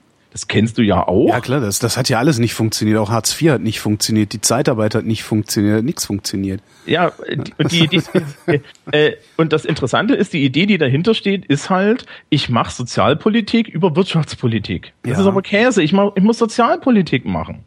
Ja, und Sozialpolitik ist dann halt eine Entscheidung zu treffen, wie, ja, gut, ja, wir heben, wir heben jetzt hier mal die Prozente für die, für die Unternehmen an. Ja, da, da jaulen die Unternehmen. Ja, schön. Aber, aber der Staat ist doch nicht dafür da, die Wirtschaft am Laufen zu halten. Das ist tatsächlich auch wieder so ein, so ein Narrativkonstrukt, das sich halt durchgesetzt hat, ja, dass die Aufgabe des Staates ist, dass wir wirtschaftlichen Erfolg haben. Äh, was sie irgendwie vergessen haben zwischendrin, und da sind wir dann wieder darüber, dass ich mich über den Sozialstaat aufregen ja. muss, ist, dass dieser wirtschaftliche Erfolg irgendwie bei der Bevölkerung ankommt ja, das stimmt, ist, das ist der Job des Staates. Ja. Es, ist, es ist vollkommen legitim zu sagen, wir machen Sozialpolitik über Wirtschaftspolitik. Weil je, ja, je mehr Jobs die Leute haben, desto besser geht's ihnen. Jetzt stellen wir fest, die Leute haben alle Jobs und es geht ihnen beschissen. Ja, irgendwie 1, noch was Millionen Leute, die mit Hartz IV aufstocken. Mhm. Ja? Hm, dann muss, da ist doch irgendwas kaputt. Wie würdest du genau diesen Punkt lösen? Also ich frage mich gerade, wie kann man das denn lösen, dieses Aufstockerproblem? Also eigentlich den, die, das Sozialschmarotzertum durch die Wirtschaft. Ähm, ja, na gut, ich bin Fan vom BGE, also ich würde okay, sagen, ja. wir machen BGE. Das ist bisher die einzige Lösung, die mir untergekommen ist, die mich plausibel überzeugt hat. Ah ja, das ist, ich, also das ist zum Beispiel was, woran ich nicht glaube und das ist, äh, glaube ich, das hat, das, äh, ich habe die, Mu ich, ich mutmaße mal oder ich habe den Verdacht, dass ähm, daran nicht zu glauben Teil meiner Privatreligion ist, weil ich das nicht sauber begründen kann, warum ich da nicht dran glaube. Ganz hm. interessant. Aber anderes Thema. Äh, wir waren ja bei Politik. No. Ähm, Du sagtest eben, also ich hatte gefragt, wo fängt man eigentlich an, über Politik zu reden? Du sagtest, es gibt zwei Betrachtungsweisen, die Enge und die Weite. Die Enge ist, Politik ist konfliktlösendes Handeln einer Gesellschaft und dann muss man sich angucken, wie das System funktioniert, wie das mit dem Wählen geht. Wie geht eigentlich das mit dem Wählen? Also. Das, das letzte, was ich gelernt habe zu diesem, oder was ich jemals gehört habe zu diesem Thema, das muss in der neunten Klasse gewesen sein. Und da wurde mir gesagt, dass wir das Donsche Wahlverfahren hätten. Ja, nee. also. Oder dass es sowas gibt. Aber mehr habe ich dann auch nicht, ja der Hund ist durch. Ja. Ähm, also erstens empfehle ich dir da wahlrecht.de, die sind total toll mhm. und erklären das wirklich sehr gut. Aber du kriegst jetzt den Überblick. Also, Danke. Du, gehst, du gehst in ein Wahllokal. Mhm in diesem Wahllokal sitzen Menschen, die äh, das mehr oder minder mit wenig Geld dazu gezwungen wurden, dort zu sitzen, Kaffee zu trinken. Und die, Im Halbschlaf sitzen sie da. ja, ja. Ich hatte, ich hatte früher im Studentenwohnheim das Wahllokal im Clubraum vom Studentenwohnheim. Was glaubst du, wie die mich gemocht haben, wenn ich früh frisch geduscht, ja, so halb im Bademantel da runtergelaufen bin, mein Kreuz gemacht hat und sie dann gefragt hat, ob wir 18 Uhr da raus sind, weil ich will ja die Wahl gucken auf dem Fernseher. Ja, da haben sie mich echt gemocht für. Aber ähm, so. Also, du gehst da rein, machst zwei Kreuze. Genau. So, dann, wir haben in Deutschland ja das personalisierte Verhältniswahlrecht. Mhm. Ähm, möchtest du den Exkursion-Wahlsysteme auch haben oder? Ja, mach einfach mal. Okay. Mach, mach mal. Also, also äh, äh, das personalisierte Verhältniswahlrecht ist so eine Chimäre aus dem Mehrheitswahlrecht und dem Verhältniswahlrecht. Im Mehrheitswahlrecht ist es so, dass äh, alle Leute geben ihre Stimmen ab und zwar Wahlkreis für Wahlkreis für Wahlkreis und derjenige, der die meisten Stimmen hat, kriegt den Sitz im Parlament. Englisches System mhm. führt dazu, dass man starke Parteien hat. Das heißt, die Volksparteien kriegen die meisten äh, kriegen meistens die, die, die meisten Stimmen. Das heißt, du hast eine klare Mehrheit im Parlament, das will jeder haben. Du hast aber auch auf der anderen Seite das Problem, dass Minderheiten schlecht abgebildet sind. Ja, also sprich, mhm. ähm, die Grünen im britischen Parlament, da, das, das wissen die meisten Leute wahrscheinlich nicht mal, dass die existieren. Die existieren, da sitzen halt drei Leute drin, die sitzen ganz am Rand und äh, haben keinerlei Rechte. Ja? Mhm. Das also, sondern es geht halt immer nur um, ne, kennst ja die Tories und die Whigs, also die Labour, Labour Party und die Tories heutzutage. Ähm, und die sitzen da halt rum und die wechseln sich immer nur ab. Das ist Mehrheitswahlsystem. Mhm. So. Äh, dann gibt's die italienische Variante, das ist das Verhältniswahlsystem.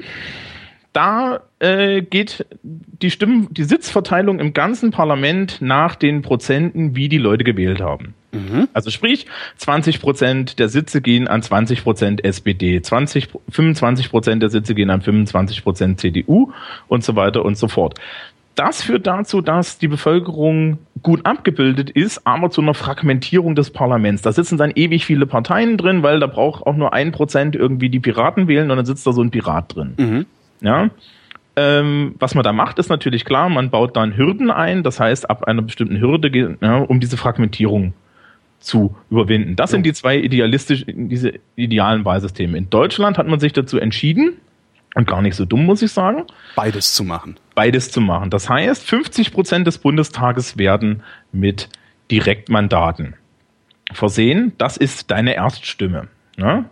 Du kreuzt jemanden an und das geht nach Mehrheitswahlrecht. Der, der in deinem Wahlkreis die meisten Stimmen hat, sitzt fest im Bundestag. So. Die Zweitstimmen gehen nach Prozenten. Das ist übrigens eine ganz, ganz interessante Sache. Die FDP hat ja sehr lange immer solche Zweitstimmenkampagnen gemacht und ja. auch, auch in den 80ern gerne auf ihre Plakate geschrieben. Ja, Erststimme CDU, Zweitstimme SPD, äh, äh, FDP. FDP. Ja. Ist ja auch egal. Aber ähm, da da, das ist ganz psychologisch ganz interessant. Die meisten Leute denken immer, die Zweitstimme ist die schlechtere Stimme. Das hast du immer wieder. Du Ach, musst echt? den Leuten immer wieder, na klar, weil es ist die Zweitstimme. Das ist ah, wie dein ah. Zweitwagen. Ja, stimmt. Das, ja, ja, ja. Ist die, die Vorsilbe, die Vorsilbe bestimmt bei vielen Sachen, ähm, äh, wie sie, wie sie gesehen werden, ja ist aber die wichtigere Stimme. Ja, stimmt. So. Und äh, da geht's dann halt nach Prozent. Ne? Wenn du mehr als fünf Prozent Zweitstimmen hast, kommst du auch in den Bundestag. Mhm. Da gibt's also eine Regel, entweder drei äh, Direktmandate oder mindestens fünf Prozent Zweitstimmen und dann sitzt du drin. Mhm. Jetzt hast du natürlich das Problem, die Zweitstimmen beziehen sich auf den kompletten Bundestag.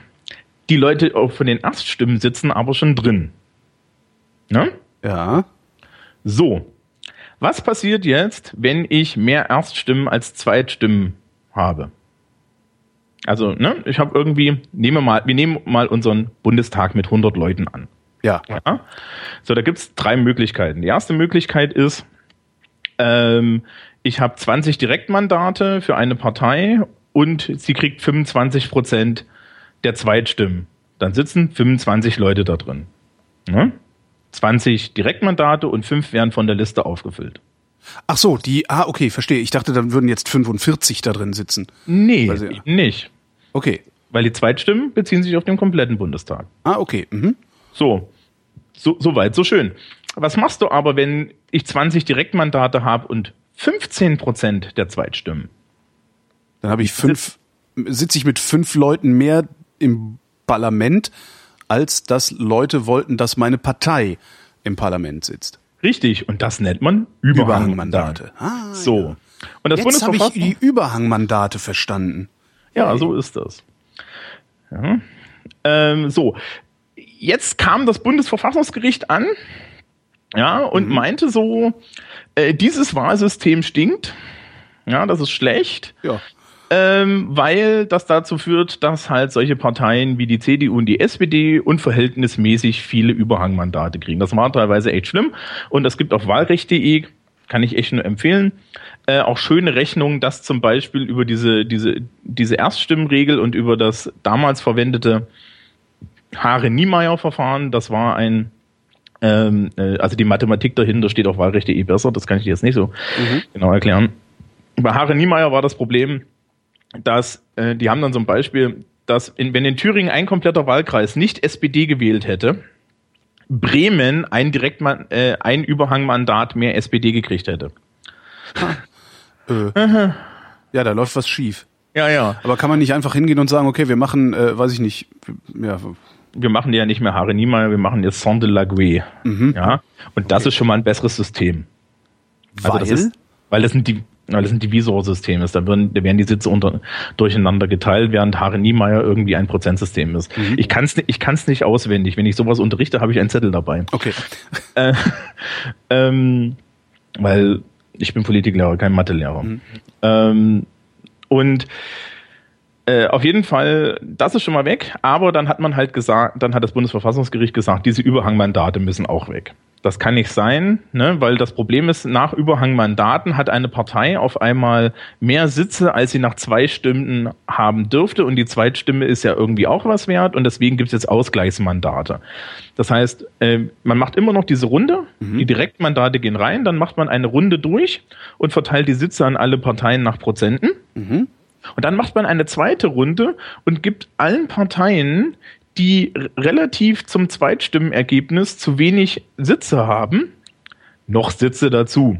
Deswegen haben wir jetzt so einen riesigen Bundestag. Ja, ja wie weil dann ist es ist fast 700 Leute mittlerweile, oder? Richtig, und wir sind von 600 auf 700 hoch, 100 Leute mehr.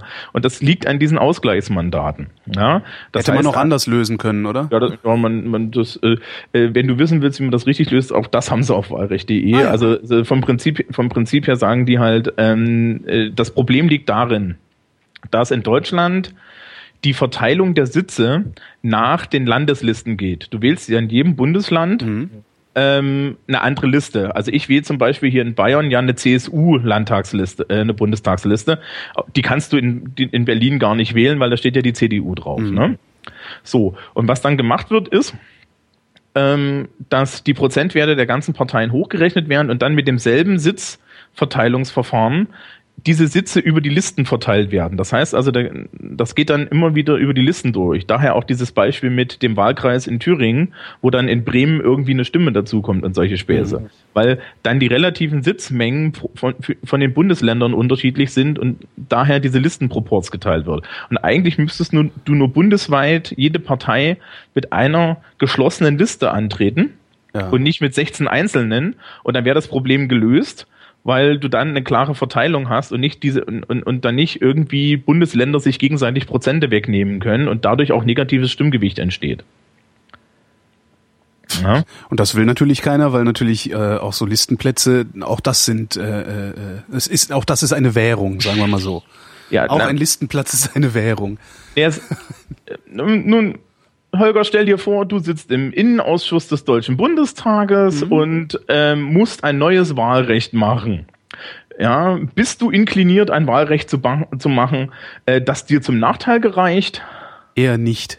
Ja, ne? Das ist da das Problem. Das heißt also, die Menschen, die die Entscheidung tragen, sind dieselben Menschen, die davon betroffen sind und dann haben wir halt immer so ein Problemchen an der Stelle. Das heißt, wir müssten eigentlich noch eine Stellschraube einführen, die äh, die Mitgliedschaft im Bundestag auf, weiß ich nicht, maximal zwei Legislaturperioden pro Person beschränkt, sodass solche für einen selbst unpopulären Entscheidungen wenigstens noch im, im Bereich des Möglichen liegen. Ja, ne, das ist ja eine Idee, die es schon länger gibt. Das, Mhm. sind, es wird ja immer vorgeschlagen, ähm, bei den Bundesverfassungsrichtern hast du ja so einen, so einen ähnlichen Mechanismus, die werden halt einfach gewählt auf eine feste Zeit und die können nicht wiedergewählt Mhm. werden und gar nichts.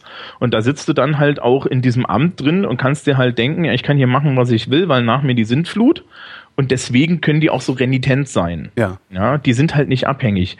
Die, die müssen zwar vom Prinzip her irgendeiner Partei dankbar sein, dass sie auf den Posten gekommen sind, Aber wenn sie drin sind, sind sie drin. Ja. Ja, das ist so ein bisschen wie bei mir. ähm, ja, so kleine Beamte, wir, wir haben da nicht wirklich das Problem. Ne? Man wechselt ja nur die Köpfe aus. ja, das ist ja, äh, ja. ich kenne ich kenn auch Leute, die sagen, mir ist eigentlich egal, wer über wer unter mir Chef ist. ähm, ja, jetzt jetzt jetzt wissen wir, wie das mit dem Wählen geht. Ja, so. Und dann hast du da diesen Bundestag. Und der macht dann für dich Gesetze. Mhm. Willst du auch wissen, wie das mit den Gesetzen geht? Natürlich. Na, okay. Also, wir stellen uns so, möchtest du ein Gesetz gegen irgendetwas haben? Äh, gegen Grillen äh, auf öffentlichen Flächen. Ja, das ist jetzt schlecht. Das ist schlecht Bundesgesetzgebung. Ähm, das ist eher so, eher so Kommunalgesetzgebung. Okay, dann äh, möchte ich bitte ein Gesetz, das es Fahrradfahrern erlaubt, Autofahrer zu ohrfeigen, die sich im Straßenverkehr schlecht benehmen. Das wäre Bundesgesetzgebung. Ja. Äh, das ist ja auch so ein bisschen kompliziert, ne? Wer da wie, welche Gesetze macht und so. StVO ist das, ne? Ja. Also ähm, man kann das dann halt so, so machen, wie man möchte. So, ähm, wir machen das aber als Gesetz, das kommt ins Strafgesetzbuch, ja, das, Straf, das Strafungsrecht durch den Fahrradfahrer. Das, wir tun es jetzt einfach so. Die Juristen sind übrigens jetzt schon gestorben, ne? Wieso? Na, weil ich gesagt habe, dass ein Strafungsrecht, das nicht vom Staat kommt, im Strafgesetzbuch steht. Ach so, weil wir, oh ja, da, da, wir geben das, wir würden das Gewaltmonopol auf, aufweichen damit, ne? Genau, ja, ja. Ja, Das, das geht ja gar nicht, aber äh, ich bin ja kein Jurist, sondern Politikwissenschaftler, wir dürfen über sowas reden. Das Fahrradfahrerstrafungsgesetz. Ich denke mir nachher noch eine Abkürzung dafür aus. Ja. Okay, so. Ähm, da ist jetzt erstmal die erste Frage, wie kommt dieses Gesetz in den Bundestag? Das muss ja da irgendwie rein und da gibt es drei Möglichkeiten. Möglichkeit eins ist, äh, irgendein Abgeordneter des Bundestages sagt, ähm, ich finde, ich, ich schreibe jetzt hier mal so ein Gesetz und dann sucht er sich Unterstützer. Ich glaube, da, da gibt es irgendwie so eine Zahl an Unterstützern, die er braucht. Alleine geht das, glaube ich, nicht. Ähm, mindestens über die Fraktion, aber die Fraktion kann es auf jeden Fall allein einbringen. Ne? So, fertig ist, dann ist es im Bundestag. Zweite Möglichkeit. Der Bundesrat kann sich das überlegen. Ja, der Bundes, äh, äh, da haben wir nicht erzählt, wie sich der wählt, das ist aber auch kompliziert. Ähm, Das ist auch von, von Land zu Land unterschiedlich, ne? Oder? ja, nee, das, der ändert, die Zusammensetzung ändert sich halt je nachdem, wer bei dir in der Landesregierung ist. Das ist übrigens auch total pervers, dass das die Landesregierung ist, weil das sorgt nämlich dafür, dass keine kleinen Parteien im Bundesrat sitzen. Ähm, Ah, ja, klar. Ne? Und vor allen Dingen, dass mit einer Landtagswahl sich die Mehrheitsverhältnisse relativ fix kippen können, wenn du solche Späße hast wie ähm, Baden-Württemberg oder Bayern, dann fallen da gleich mal sechs Sitze um und die müssen immer geschlossen abstimmen. Stimmt, da gab's doch, was war denn das? Da Das war das mit Wowereit.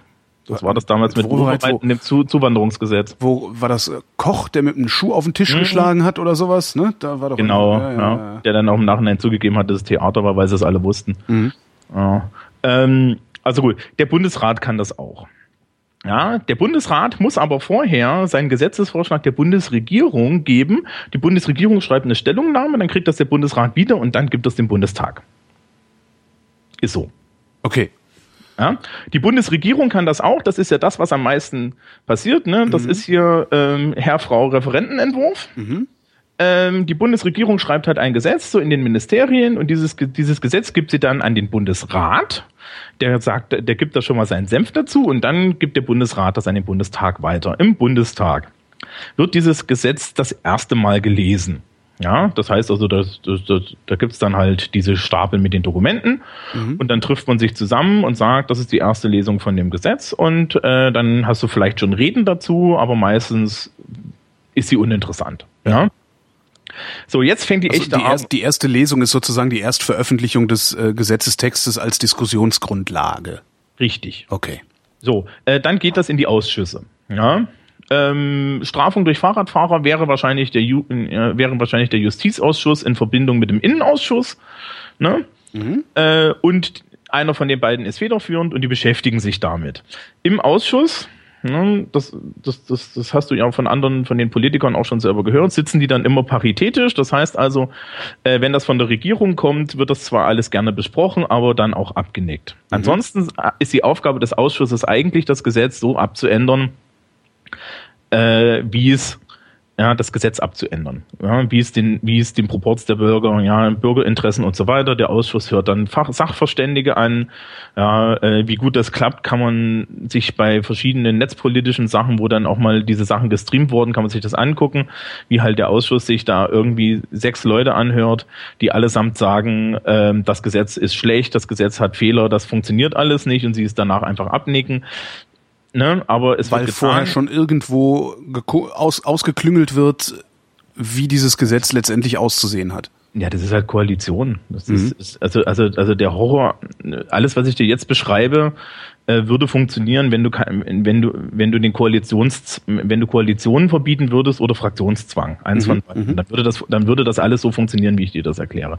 Das Spannende ist, dass dieser Koali äh, der Fraktionszwang und die Koalition, die stehen nirgendwo im Grundgesetz. Das ist im Grundgesetz nicht vorgesehen. Das Grundgesetz geht tatsächlich davon aus, dass die da alle, alle einzeln drin sitzen. Die sitzen zwar auch in Parteien da drin, aber dass die alle ihrem Gewissen verpflichtet sind und nicht von oben irgendwie über Geld oder über über äh, über über Aufstellung auf Listen und und so weiter, wie das ja eigentlich ist, äh, unter Druck gesetzt werden können. Ja. Ja, Im Gegensatz zu Großbritannien, in Großbritannien gibt es einen offiziell institutionalisierten Fraktionszwang. Da gibt es sogar den Posten der Chief Whip, ja, mhm. Chefpeitscher. Chefpeitscher, das ist, ja. Das ist der, der einpeitscht.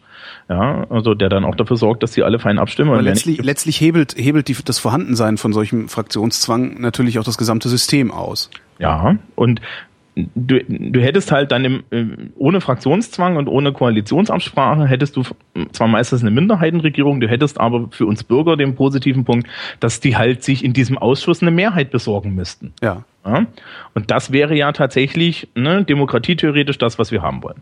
Der Ausschuss ist also die Instanz, in der konfliktlösendes Handeln betrieben wird. Richtig. Betrieben würde, sagen wir Genau. So.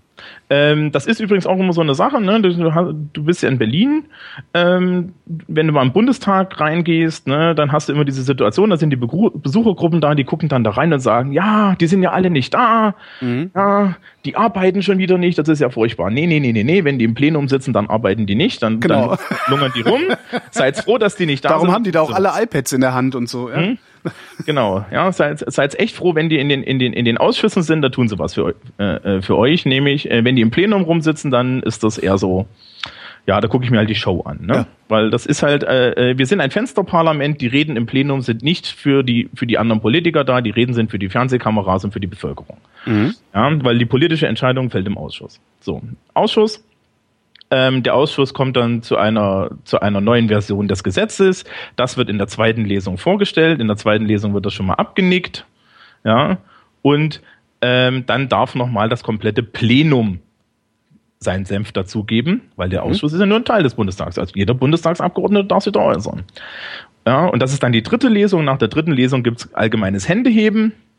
Ja, auch hier wieder hätten wir keine Koalition und keinen Fraktionszwang ähm, dann wäre das total toll und man hätte irgendwie, man, man hätte irgendwie jeden Abgeordneten, der nach seinem Gewissen abstimmt. Mhm.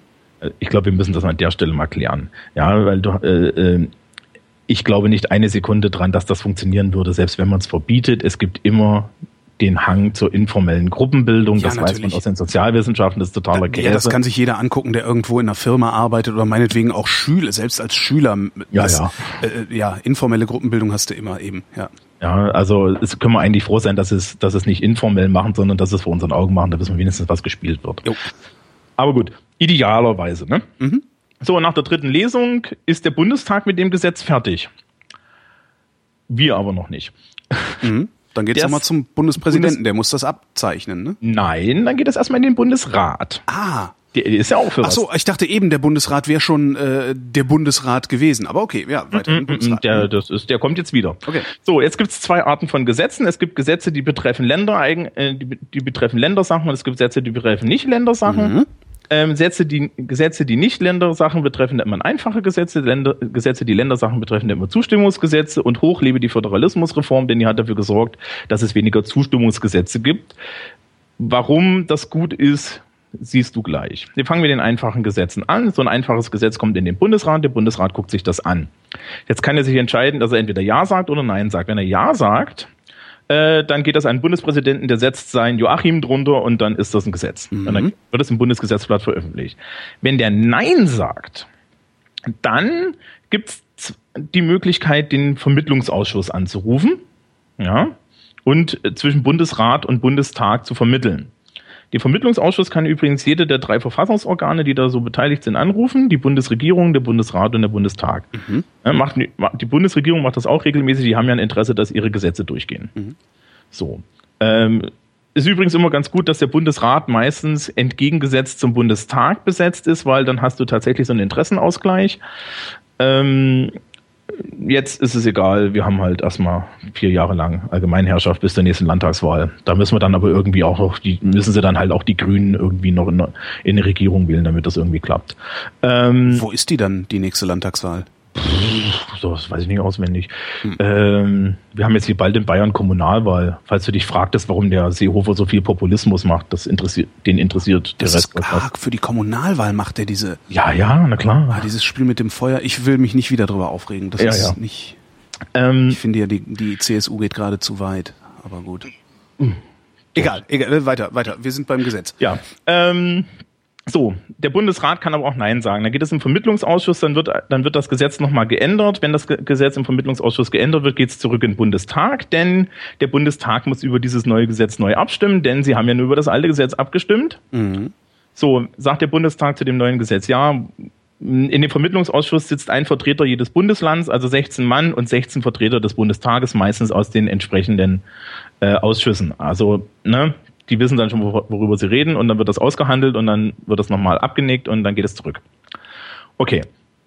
Ähm, da ist dann die Sache, der Bundesrat kann beim zweiten Mal immer noch Nein sagen zu dem Gesetz. Und da ist das Spannende, dass der Bundestag ihn bei einfachen Gesetzen mit einer Zweidrittelmehrheit überstimmen kann. Jetzt gibt es da auch so, so, ein kleines Titbit, nämlich wenn der hm. Bundesrat mit einer Zweidrittelmehrheit dagegen stimmt, dann kommt der Bundestag nicht mehr drüber. Mhm. Und das war übrigens auch einer der, der formalen Gründe, warum Schröder damals das Handtuch geworfen hat, weil der hatte nämlich fast zwei Drittel äh, oder, oder hatte sogar zwei Drittel CDU im Bundesrat sitzen und damit hätten sie ihm jedes Gesetz wegblockieren können. Ah. Und bestimmt auch gemacht. Und mhm, bestimmt damit, auch gemacht, na klar. Ja, ja klar. Deswegen, Fundamentalopposition. Ich glaube, die hatte damals Oskar Lafontaine erfunden, als äh, die SPD im ja, Bundesrat. Ja, genau. Der, der hat das, ne? Der hat das äh, über die zweite Art von Gesetzen gemacht. Also Lafontaine ist so ein bisschen an der Föderalismusreform so schuld, weil man dann eben sich gesagt hat, das kann nicht sein. Mhm. Bei den Zustimmungsgesetzen ist es nämlich so, dass der Bundesrat ein absolutes Veto hat. Zu Recht, also, weil es ja zu seinen Lasten im Zweifelsfall. Ja, ja. genau. Ähm, so, führt natürlich dazu, äh, dass wenn der Nein sagt, geht es immer in den Vermittlungsausschuss oder scheitert gleich. Mhm. Ja, also kannst du dir vorstellen, es geht immer in den Vermittlungsausschuss. Und dann ähm, geht es zurück in den Bundestag, wenn die sich geeinigt haben. Dann geht es nochmal zurück in den Bundesrat. Wenn er beim zweiten Mal Nein sagt, ist das Gesetz definitiv tot. Mhm. Ansonsten wieder zu Joachim. Joachim unterschreibt das. Äh, übrigens ganz spannend, der Minister, der für das Gesetz zuständig ist, muss das auch unterschreiben. Und ich mache das dann in der Schule immer so, dass ich dieses Gesetzgebungsding mit, äh, das, den Gesetzgebungsprozess mit Gruppen nachspielen lasse. Und die Spieler, die, die, die Leute, die die Bundesregierung spielen, grinsen immer am Anfang. Ja. Ja, also, ja, wir sind die Bundesregierung. Ja. Und am Ende frage ich sie, und was hatten Sie jetzt mit dem Gesetzgebungsprozess zu tun? Nischt. Nischt. ja. Richtig. Das hat seinen Grund. Es gibt nämlich Gewaltenteilung oder Gewaltenverschränkung. Aber, na. So, das ist Gesetzgebung. Äh, nachdem der Bundespräsident es unterschrieben hat, es, es wird aber erst gültig, wenn es im Gesetzblatt veröffentlicht ist. Richtig. Und da hm. ist dann nochmal eine Hürde. Das kann man nämlich verzögern. Wer verzögert das eigentlich? Sind das die Ministerien? Wer, wer, wer ist da? Weil ich, ich höre das häufiger, das ist irgendwie, das ist eigentlich verabschiedet, aber ist noch nicht im Bundesgesetzblatt veröffentlicht und solange gilt's dann halt auch nicht. Ja, das wird, das wird, das wird dann eine Verwaltungssache sein. Ich weiß nicht, wer dafür zuständig ist. Im Zweifel das Justizministerium. Ja. Das heißt, wenn ich will, dass ein Gesetz später in Kraft tritt, vergesse ich einfach, das in der nächsten Ausgabe des Gesetzblattes ja. zu veröffentlichen. Ja, naja, wir haben ja in Deutschland schon viel erlebt. Wir haben auch schon Gesetze erlebt, äh, äh, die bindend waren und an die sich die Exekutive nicht gehalten hat. Also, ne, hier äh, Zensursula ich meine, da waren wir alle froh drüber, aber verfassungsrechtlich ist das schon so ein bisschen fishy. Mhm. Ja, wenn, uns, wenn, wenn unsere Exekutive Gesetze ignoriert. Ne? Das finden was, wir auch nur so lange lustig, solange es die Gesetze sind, die uns stören. Was könnten wir tun, um die Exekutive daran zu hindern? Weil bestrafen kann man sie ja schlecht. Also, oder wie würde man sie bestrafen? Ähm, äh, Fackeln, Stromlauf, ähnliches. Also ja. ja, kannst du halt. Es gibt einen Grund, warum wir die dahin wählen. Ne? Ähm, aber man sollte sich bewusst sein, dass halt diese Art von Missbrauch ähm, stattfindet und auch da sind wir dann wieder ne, bei meiner Aufgabe. Die Aufgabe ist, dass die Leute wenigstens wissen, dass das eigentlich nicht so zu sein hat. Und im Zweifel an der richtigen Stelle auch äh, sich entscheiden, ihr Widerstandsrecht wahrzunehmen. Ja, was ja ein Widerstandsrecht steht in Artikel 20. Mhm. Das ist übrigens ganz lustig. In Artikel 26 steht, dass wir keine Angriffskriege führen dürfen. Mhm. Und, ja, und wenn Schröder damals beim Irakkrieg Ja gesagt hätte, dann hätte man ihn theoretisch in den Knast werfen können. Stimmt, war ein Angriffskrieg. Und zwar ein nicht von der UN genehmigter. Ja. Also im, im Grunde, ich also im Grunde war es ein Überfall. Also, ja. Also wenn man, ja. Ne, also das, das, also da, da kann er sehr froh sein, dass er da Nein gesagt hat. Äh, nicht, dass das sein Grund gewesen wäre, ne? Nö, sein Grund war Wiederwahl, ne? Oder? Ja. Da, da hilft es ja manchmal, dass die Bevölkerung dieselben, äh, äh die, die eine anständige Meinung vertritt. Mhm. Ne? Also da hören sie ja wenigstens auf uns. So, dieses halbe Jahr, alle vier Jahre. Das ja, klingt jetzt so zynisch. Das klingt jetzt so zynisch. Ja, ja, aber immerhin. Ich meine, immerhin. Der König hat gar nicht gehört, was die Bevölkerung gesagt hat. Das muss Richtig. Auch, also auch, nicht alle vier Jahre für ein halbes Jahr. Da konntest du froh sein, wenn du da einen sitzen hattest, der ein Humanist war und vielleicht ab und zu mal eine Amnestie über irgendwas erlassen hat also ich habe ich hab so im, im Vorlauf des Gesprächs habe ich mir so überlegt, naja, man muss ja über, wir reden hier immer über Demokratie, ja, was macht so Politikwissenschaft und dann stellst du eigentlich fest, die einzig spannenden Systeme in der Welt sind Demokratien, weil äh, Diktaturen sind relativ einfach, mhm. ja, da sitzt, sitzt einer oder eine Gruppe oben und haut den Rest, ja. ja. damit sie das tun, was sie machen.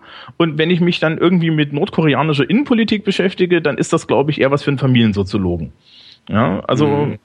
Und deswegen, äh, also unsere Systeme sind wenigstens spannend. Bei uns kann wenigstens was schiefgehen.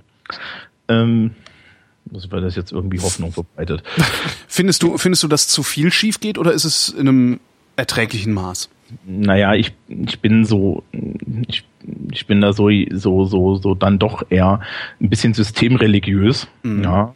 Und für mich ist es zu viel. Also ich hätte schon gern, dass dass, dass unsere politischen Eliten sich mehr an den Spirit des Grundgesetzes halten und nicht äh, die halbe Zeit versuchen, irgendwie dieses, dieses, diese, diese Verfassung als äh, äh, Stolperstein oder Hindernis für ihre Politik wahrzunehmen und sich auch so zu verhalten. Weil wenn du dir unser Grundgesetz im Ver Vergleich mit anderen Verfassungen auch in dieser Welt anguckst, dann müssen wir echt froh sein, dass wir dieses Teil haben. Ja. ja.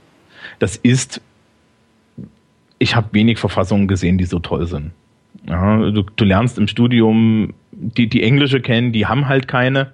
Ja, die haben eine Verfassungsgerichtsbarkeit, wo jeder Richter entscheiden kann, dass das Verfassungsrecht ist und äh, wo es problemlos möglich ist, dass ein Geheimdienst bei einer Polizei irgendwie eine, äh, äh, äh, bei, bei einer Zeitung reinläuft und da, da die, die Platten zerstört. Die Amerikaner haben eine Verfassung, die besteht aus zwölf Spiegelstrichen und 14 Anhängen, wobei im zweiten Anhang steht, dass jeder eine Waffe haben darf und irgendwie äh, äh, im relativ weit hinten dann drin steht, dass Schwarze auch Menschen sind. Ja. mhm. Ne, wobei ja in der Declaration of Independence steht ja, ne, that all men are created equal. Ne, wobei man, ja, aber zu der Zeit, zu der Zeit äh, waren Schwarze keine Menschen. Ja, ja, Frauen auch nicht. Ach so, ähm, all, ja, ja, ne, all men are created equal. Das ist schon so gemeint. Das ist äh, gemeint im Sinne von Mann und ist, nicht im Sinne von Mensch. Ja, ja, ja weißer. Nein, das, äh, äh, versuch mal den Unterschied herauszufinden. Na, das, das weißt du doch nicht. Das hm. ist also normalerweise, das ist wie. Also heutzutage ist es halt gemeint im Sinne von Mensch. Mensch. Ja. ja, ja, damals weißt du nicht. Und äh, ich glaube in der äh, und ich glaube da, das war halt in deren Kopf auch gar nicht drin. Ja. Ich wurde mal von meinem von meinem Politikphilosophie-Professor, das ist so mein Steckenpferd, ähm, wurde ich in der Prüfung gefragt, äh, nach ging es halt um die Demokratietheorie von John Locke, so Verfassungsverträge und so. Mhm. Und bei Locke tritt das erste Mal die Idee der Demokratie auf, dass also das Volk sich selber ein demokratisches System geben kann. Und dann fragte er mich so am Ende, ja, ähm, und was denken Sie sich jetzt, wenn das System, was Locke da haben will, selbst wenn das eine Demokratie ist, sind dann alle Leute da drin gleichberechtigt? Ne? Weil vorher im Verfassungsvertrag sind die alle gleichberechtigt. Habe ich nur gemeint, na ja, der ist aus dem 18. Jahrhundert. Nee. Mhm. Ja, das, das ist gar nicht in der Welt der Leute drin. Und du siehst ja heute in diesen ganzen, diesen ganzen Gender- und Feminismus-Diskussionen und so, dass, dass Ungleichheit ein, ein treibender Teil ähm, der, der menschlichen Gesellschaft ist. Also ja. Ungleichheit und, und, und, und Unterschiede zu anderen Menschen zu haben, ist was sehr, sehr Menschliches. Und ich denke auch nicht, dass, dass diese ganzen Nivellierungsbewegungen, die es da jetzt gibt, äh, groß Erfolg haben werden, weil sie im Endeffekt ähm, das ist was etwas versuchen auszuhebeln, das doch sehr in unserem Naturell liegt. Und vielleicht will man auch gar nicht, dass alle Egalisierungsbewegungen erfolgreich sind, denn wenn Politik konfliktlösendes Handeln ist und es keine Konflikte mehr gibt, dann hört Politik auf. No, das ist ja das, was Marx so gesagt hat, ne? Bei Marx gibt es dann keine, naja, im Kommunismus gibt es keine Politik, wir sind ja alle glücklich und wissen alle, was wir zu tun haben. Mhm. Ähm, zu Marx gibt es dann auch den entsprechenden Spruch, nämlich, ähm, das ist mir damals im Marx-Hauptseminar, wurde das mal gesagt, ein positives Menschenbild führt immer zu Terrorismus. Weil, wenn ich ein positives Menschenbild habe und das die Grundlage für Politik ist, ich äh, so, so, so Menschen wie mich, ja, wahrscheinlich ja. auch wie dich, ähm, quälen muss. Denn wir sind nicht gut. Ja. Wir essen gern unseren Burger. Und was wenn du mir nicht nur ja. das, nicht nicht ja. nur an der Stelle bin ich nicht gut. Ja, ja, ja. Und und und und wir fahren gerne alleine Auto. Und äh, wenn wenn wir bezahlt werden, ohne dass jemand kontrolliert, wie lange wir arbeiten, dann sind wir gern noch mal zwei Stunden früher daheim. Mhm. Ja. Und ähm, was macht man dann mit solchen Leuten? Ja, ich brauche eine Geheimpolizei, um die in Kontrolle zu halten. Ja. Sprich, ähm, ein positives Menschenbild führt immer dazu, dass ich Menschen dazu zwingen muss, dass sie, posit dass sie, dass sie so gut sind wie mein Menschenbild. Ja. Und je nachdem, wie gut das Menschenbild ist, desto katastrophaler wird's. Ja, das heißt also, wenn ich ein zynisches Menschenbild habe, was lustigerweise die liberalen Denker sehr oft hatten, die immer, ja. ja, John Locke ne, und, und, und, und Hobbes und so, äh, da funktioniert das unheimlich gut. Ja, weil die halt von vornherein sagen, ja, das sind alles Schweine, wir müssen das irgendwie hinkriegen, dass sie wenigstens halbwegs miteinander zurechtkommen. Na gut, dann gucken wir mal nach dem kleinsten gemeinsamen Nenner. Das ist vielleicht nicht so idealistisch, aber leider funktioniert's. Und das ist mhm. auch so eine Erkenntnis, ja. Also ähm, ich denke mir, wenn zumindest, wir wenn, zumindest wenn man solche Theorien auf große Gruppen anwendet. Ne? Das ist natürlich, wenn du wenn du in so einer Stammes einer Stammesgesellschaft lebst, wo sowieso die Populationsgrößen vielleicht 25 oder meinetwegen 40 sind, äh, da äh, mag ein positives Menschenbild durchaus funktionieren. Nee, auch nicht, weil einen wird es immer geben, der es ausnutzt. Ja? Kennst ja, Team, toll, ein anderer macht's. Äh, ist scheißegal, wie groß das Team meinst ist. Meinst du wirklich, es wird immer einen geben, selbst, selbst bei einer kleinen, also selbst wenn es um Stamm geht? Ich bin Zyniker. Okay. also ich glaube da nicht dran. Ähm, ich kann es mir zum, ich finde es zumindest, ich fände es, sagen wir mal so, ich fände es zumindest plausibel, dass es in kleinen Populationen funktioniert. In großen auf gar keinen Fall. Ja, also wenn. Weil die soziale Kontrolle, ich habe halt keine soziale Kontrolle mehr über dich. Mhm. Also in dem Moment, wo die soziale Kontrolle nicht mehr da ist, ähm, brauche ich halt erst diese andere Art der Kontrolle. Ja, aber die, so ja, aber die soziale Kontrolle ist doch Terrorismus. Ne? Das ist dein pa das ist dein Papa, der das ist dein Papa, der deine Tür aushängt, um auch wirklich sicher zu gehen, dass du nicht nachts unter der Decke unanierst. Ja? Weil du dann brichst du ja die Regel. Im Zweifel. Ja, stimmt. Ah. Es ist weit entfernt von Freiheit, ja. Ja, ja. Ne? Und Freiheit ist so, äh, wir haben irgendwann mal festgestellt, dass Freiheit irgendwie besser ist als Unfreiheit. Mhm. Ähm, weil Menschen in Unfreiheit irgendwie nicht wirklich gut gedeihen. Ne? Das ist so die spannende Sache daran. Mhm. Ähm, so, äh, wir haben Gesetzgebung, wir haben äh, Wahl. Möchtest du noch was wissen? Ich fand jetzt gerade Politikphilosophie sehr interessant. Können wir weitermachen. Jo, mach mal. Mhm. Wo fangen wir denn da an? Also wahrscheinlich bei John Locke, oder? Nö, auch, also ach nein, also wenn wenn du wenn du richtig anfangen willst, fängst du bei äh, Sokrates an, wenn du so halbwegs anfangen willst, fängst du bei Aristoteles an und dann Aristoteles war der erste, der irgendwie was Sinnvolles über Politik gesagt hat. Ne? Und Sokrates? Sokrates teilweise auch, aber ähm, Sokrates und Platon hatten. Ich wollte gerade sagen, dazwischen war Platon, was hat der gesagt?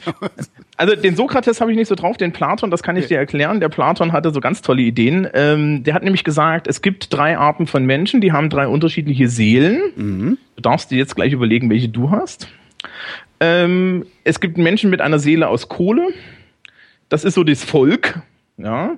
Es gibt Menschen mit Seelen aus Silber oder Eisen, das sind die Soldaten, und es gibt Menschen mit Seelen aus Gold, das sind die Philosophen. Und nachdem die Philosophen viel, viel besser sind als alle anderen Leute, sollte man grundsätzlich eine, eine, eine, Philo eine Regierung der Philosophen haben, denn nur die Philosophen wissen, was richtig ist. Und die anderen haben zu schweigen. Und richtig, der Rest hat zu schweigen, weil er hat keine Ahnung. Also mhm. sprich, er ist, er ist der Fan der Theokratie und der Techno, technokratischen Theokratie im Prinzip, weil er sagt, ne, die, die, die, die das Hirn dafür haben, die sollen Politik machen und der Rest hält die Backen und nimmt die Waffen in, oder im Zweifel nimmt die Waffen in die Hand und tut, was die sagen, weil die haben halt Ahnung. Mhm. Das steht so in der Politäa, grob zusammengefasst. Ja, die äh, Philosophen und Historiker sterben jetzt auch gerade neben den Juristen. Das ist total toll heute. Äh, als Politik als Politikwissenschaftler bist du so Jack of all Trades. Ja, du Aha. kannst alles, du kannst alles ein bisschen. Du musst von allem eine Ahnung haben, aber du brauchst keine tiefe Ahnung haben. Ja, das ja? Äh, befähigt einen in der Regel dazu. Ähm dann muss halt ein, ein, mit, mit der Realität gut klarzukommen. Äh, ja, ich, ich muss Politik beurteilen können, ja. ja. Also da, da musst du halt auch wissen, was, was im Zweifel was äh, äh, wie der Zustand der Prostitution in der Stadt ist, mhm. ja. Äh, äh, und wie ein Atomkraftwerk funktioniert, weil man mhm. möchte sich irgendwie ein Urteil bilden. Aber ich muss halt äh, äh, keine Gesetze auswendig kennen, dafür gibt's Fachleute. Genau, und das ist okay. ja keine wissenschaftliche Sendung. Genau. Ähm, der äh, Aristoteles hat dann tatsächlich Beschreibungen von Verfassungen gemacht. Mhm. Ähm, ganz viele, viele davon sind nicht erhalten. Wir sind relativ glücklich, dass wir welche haben. Das sind die sogenannten esoterischen Schriften.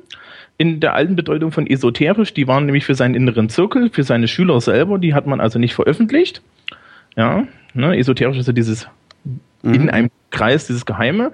Daher kommt das. Und ähm, Aristoteles hat halt äh, tatsächlich diese, diese Grundidee äh, äh, auch gesagt, ähm, Politik ist die Frage des gerechten Herrschers. Ja? Also was ist gerechte Herrschaft? Das stand so in seiner Philosophie im Mittelpunkt. Und ähm, das ist bei vielen Politikwissenschaftlern und bei vielen Politikphilosophen, also gerade in, in, in ich habe in, an der katholischen Uni in Eichstätt studiert, da war das, äh, da, da schwang das so mit. Ja, also sprich Politikphilosophie, wenn man als normativer Politikwissenschaftler rangeht, ja, als Politikphilosoph und nicht als jemand, der nur den Status quo beschreibt und sich halt mit System und Empirik auseinandersetzt, dann äh, sind die meisten entweder Marxisten oder aber Aristoteliker. Mhm. Ähm, ich bin eher Aristoteliker. Aber merkt man vielleicht auch, ja. Also ich bin eher so der, der sagt, ihr, ihr macht das falsch. Ja, weil ihr seid für die Bürger da. Ja, Marx würde eher sagen, ja, das ist ja alles nur Kapital und so. Kommen wir vielleicht noch hin. Okay. Ähm, so, dann kommt da erstmal ganz viel zwischendrin nicht. Cicero ist noch irgendwo interessant und die römische Mischverfassung und dann ähm, ist ja erstmal düster in Europa. Mhm. Ähm, und als nächstes aus, den, aus der Versenkung kriecht dann äh, Thomas von Aquin, der ja den Aristoteles wiedergefunden hat. Thomas von Aquin ist jemand, ähm, den ich sofort sympathisch fand, weil er hat dieselben Körperprobleme wie ich. Es heißt, dass er am Ende seines Lebens ein Stück aus dem Tisch herausgesägt bekommen hat, damit er dort in Ruhe essen und schreiben konnte. Also so vorne so ein rundes. Sehr schön. Ähm, und Thomas von Aquin macht halt diese Verknüpfung des christlichen Glaubens und der, Christ, der, der christlichen Welt mit dem Aristotel, mit der aristotelischen Philosophie und führt vom Prinzip her die aristotelische Philosophie in die Scholastik und so weiter ein. Das führt dann halt dazu, Scholastik? dass Scholastik ist diese mittelalterliche Wissenschaft.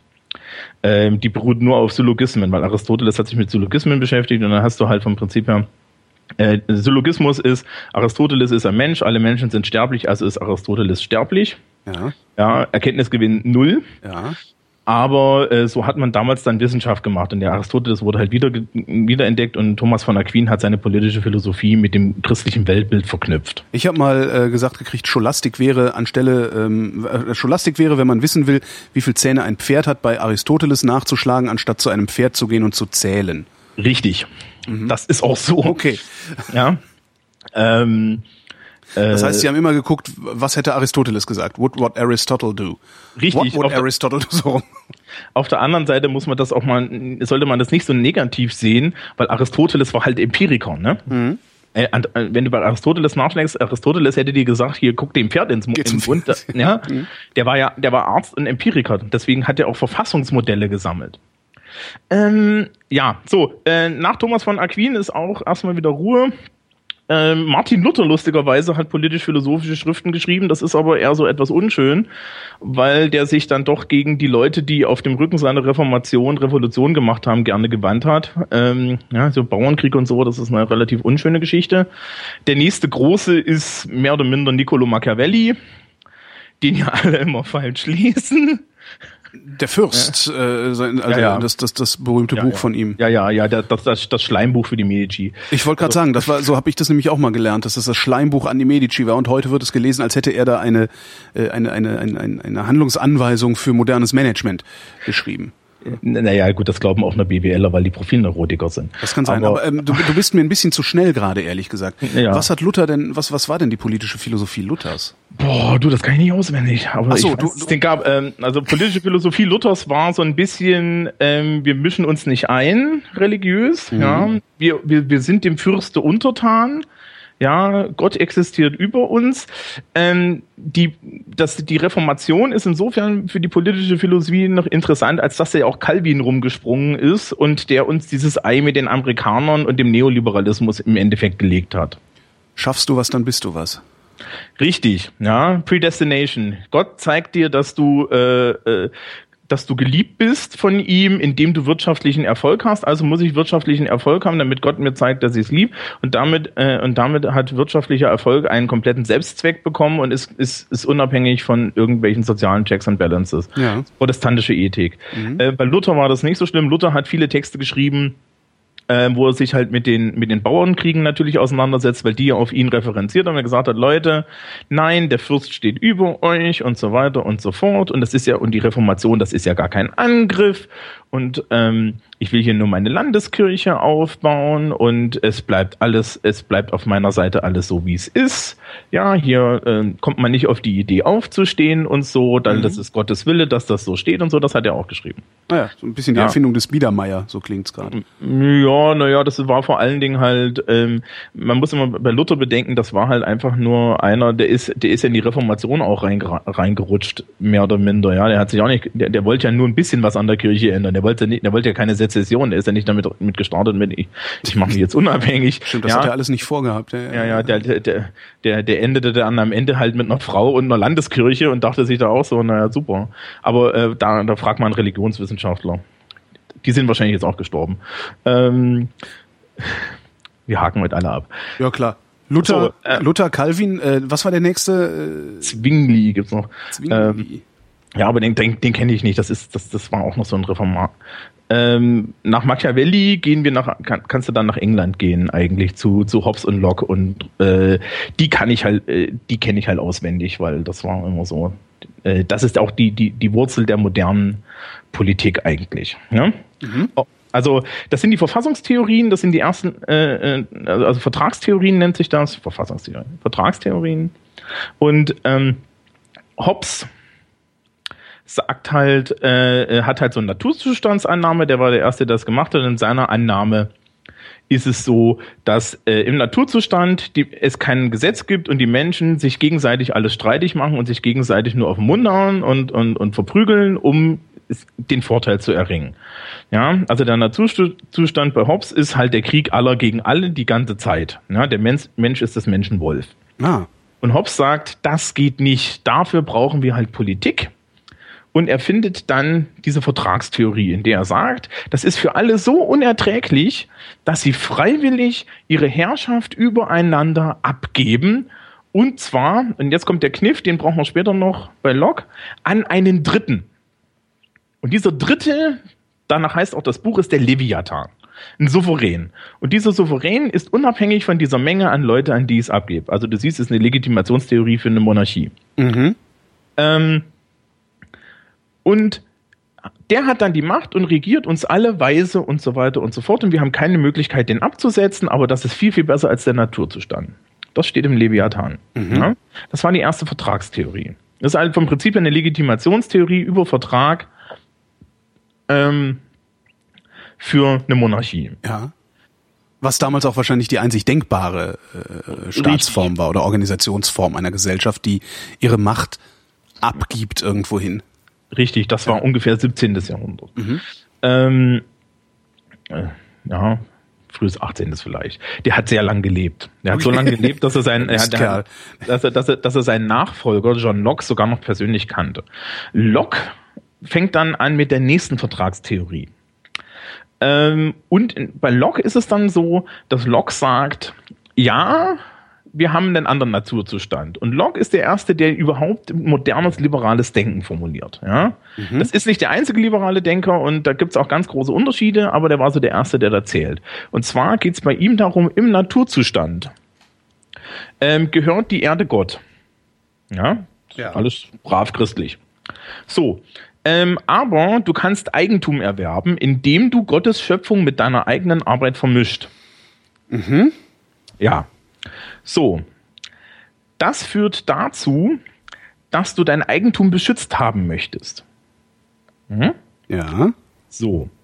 Da gibt's aber niemanden, der dein Eigentum beschützt, also musst du die ganze Zeit wachsam sein und wenn dann ein größerer vorbeikommt, ist dein Eigentum trotzdem weg. Also Mhm. brauchst du jemanden, der dein Eigentum beschützt. Du musst also Richtig. eine Institution schaffen.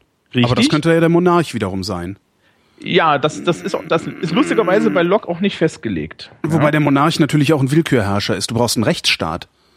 Richtig.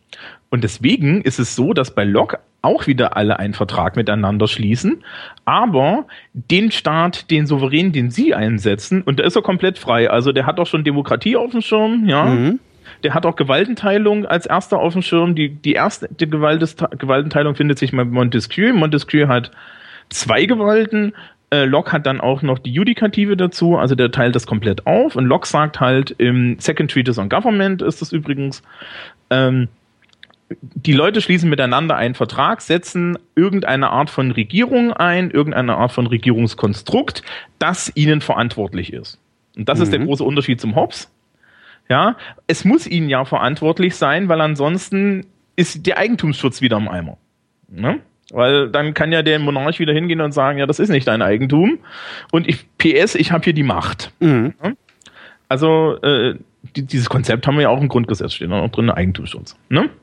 So, das sind die zwei großen Vertragstheorien aus England. Der, der dritte, der da meistens mit genannt wird, fälschlicherweise aus meiner Sicht, ist äh, Jean-Jacques Rousseau, Bürger von Genf. Steht so im Kontrastsozial vorne drin. Ach so. Ja. Also ist immer schön. Ne? Äh, der, der klingt wie ein Franzose, ist aber Schweizer.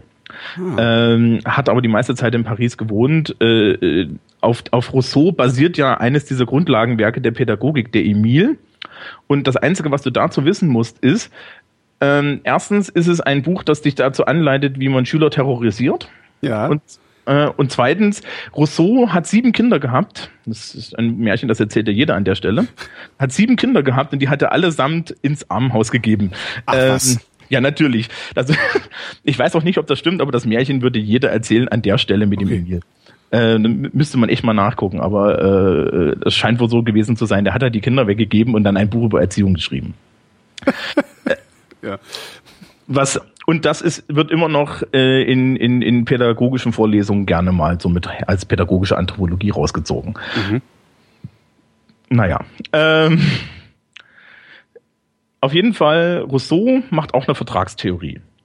Und äh, das Schöne ist bei Rousseau, da kann man sehr gut dran sehen, dass sozial, äh, äh, wie das mit dem positiven Menschenbild passiert. Rousseau ist nämlich im Gegensatz zu den anderen beiden, die anderen beiden sind liberal, Rousseau ist Romantiker und Ro- und Rousseau findet den Naturzustand schön. Daher kommt das positive Menschenbild aus, aus der Romantik.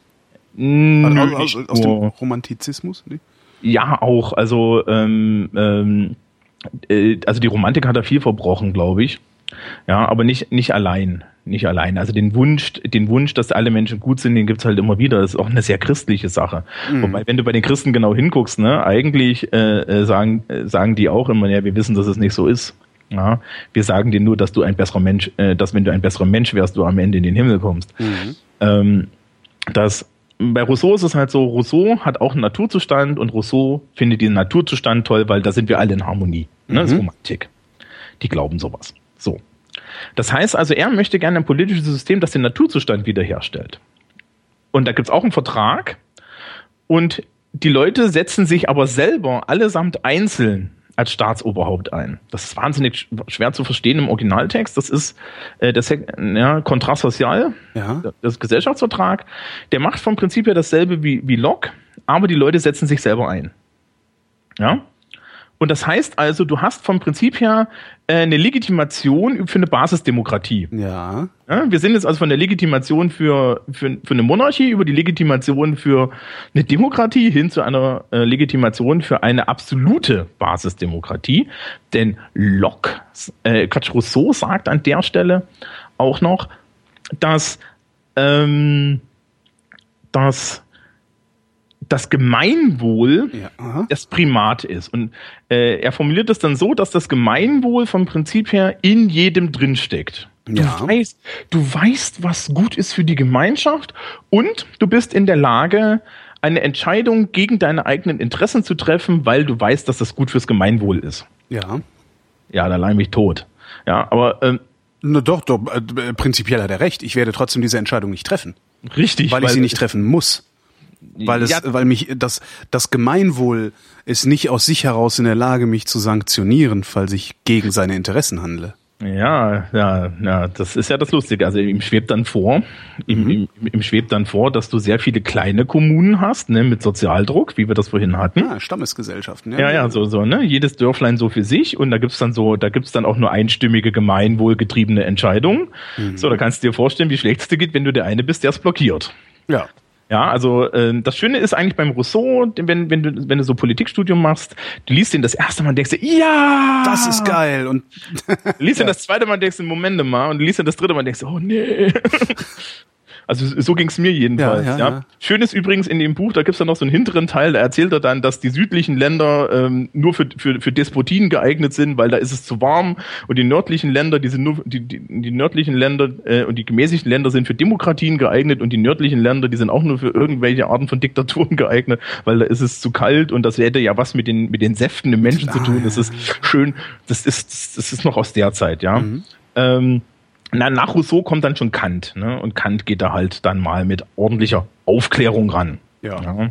Und formuliert dann halt auch, ja, ist halt Kant, ne? Also ich kann das jetzt nicht wiedergeben, das ist sehr komplex. Äh, äh, er formuliert halt politische Freiheit und definiert das alles einmal anständig durch und so. Und denkt da eigentlich im Nachgang von Locke, Hobbes, Rousseau nochmal in Ruhe drüber nach. Und dann kommt es halt in die Moderne und in der Moderne ist der letzte große Wissen Philosoph, den man immer auf dem Schirm haben muss, jenseits der ganzen Modernen, ist dann schon Marx, ne? Und bei Marx habe ich ja, ähm, also ist rein persönlich. Ja, da kann man mich dann in den Kommentaren für, für killen. Äh, meine, meine, meine Einstellung zu Marx ist leider die geworden, dass ich das Gefühl habe, dass die marxistische Philosophie primär darauf beruht, dass er Recht haben wollte. Ja, du hast Das muss, halt man noch, das muss man noch ein bisschen erklären. Also ich kenne Marx nicht gut genug. Also- Steht zwar hier wie überall, also ist wahrscheinlich so ein bisschen wie mein Kampf, ne? steht überall rum, aber keiner hat's gelesen. Ja. Äh, Also Marx hat ein hegelianisches Geschichtsverständnis. Ne? Hegel hat ja He- He- Hegel sagt ja vom Prinzip her, dass man aus aus einem Blick zurück in die Geschichte herausrechnen kann, was in der Zukunft wirkt. Eskatologisches Geschichtsverständnis. Ne? Wie heißt das? Eskatologisch. Eskatologisch, ja, Eschaton, Eskaton, ja, ja, ja. ja. Ja, Mhm. wir, wir, streben und, und, und Marx kommt, Marx zu, sa- hat dann halt Feuerbach gehabt und so weiter und kommt dann halt auf diesen Kommunismus und sagt halt, setzt halt a priori, die, der Weg durch, durch, durch die Geschichte ist ein Weg von der Sklavenhaltergesellschaft über den Kapitalismus, über den Sozialismus in den Kommunismus, in den wissenschaftlichen Kommunismus. Er sieht das so voraus. Er möchte gern in den herrschaftslosen Diskurs. Das heißt, Marx hat seine Theorie aus der Kritik an Feuerbach entwickelt. Äh, nee, der hat, glaube ich, mit Feuerbach. Mit Feuerbach, okay. Aber da kenn, die Philosophiegeschichte kenne ich nicht auswendig. okay. Ähm, und äh, das Problem an der Sache ist halt, Marx sieht, wo hinten, also hinten, sieht er immer seinen wissenschaftlichen Kommunismus, der herrschaftslose Diskurs, Ja. wo alle Leute fröhlich miteinander sind, wo es, äh, wo es keine Regierung mehr gibt, weil wir uns alle verstehen und so weiter und so fort. Ja, wo also vom Prinzip her die Gemeinschaft in sich selbst sich hält. Ja. Ja, du eben keine Politik mehr brauchst. Ne? Das ist politiklos eigentlich. Na, letztendlich ist er da ja wieder bei Rousseau. Äh, ja, da muss man auch immer dazu wissen, dass die deutsche Romantik zur Zeit von Marx stattgefunden hat. Ach so. Ah, Siehst du? Ja. Details. Zack. Das ist übrigens, mhm.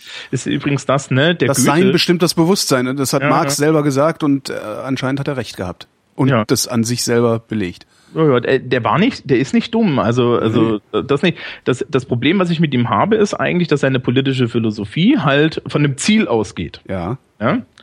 Das ist vom Lernziel ausgedacht, nicht vom Schüler sozusagen. So, und äh, ich habe ja immer die Vermutung, meine persönliche Vermutung ist, er hat halt gesehen, okay, hier, ich möchte dorthin und meine Idee ist, ich brauche eine gesellschaftliche Revolution. Dann hat er sich umgeguckt und hat, hat in seine Gesellschaft geguckt und hat diese Wirtschaftsanalyse gemacht und hat festgestellt, okay, ähm, wo knatscht es denn in dieser frühindustriellen industriellen Gesellschaft am meisten? Und da kamen natürlich die Proletarier vorbei. Ne? Ja. Die Leute wurden unterdrückt, unterdrückt, unterdrückt und dann hat er sich gedacht, das ist ja revolutionäres Potenzial. Und ähm, den muss es auch echt umgehauen haben, weil er hat das kommunistische Manifest geschrieben Anfang 48, 1848. Im, März, äh, äh, Im Februar kam das, glaube ich, raus, Januar oder Februar. Und da sagt er die bürgerliche Revolution voraus. Und die kommt 1848, die Märzrevolution in Deutschland, ja. Und dadurch kriegt er natürlich sofort so was Prophetisches, ne? Ja, ja. ja.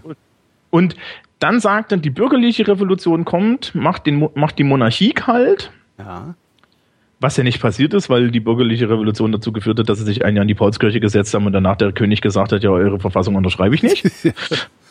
das ist halt, wenn deutsche Revolution machen. Ne? Mhm.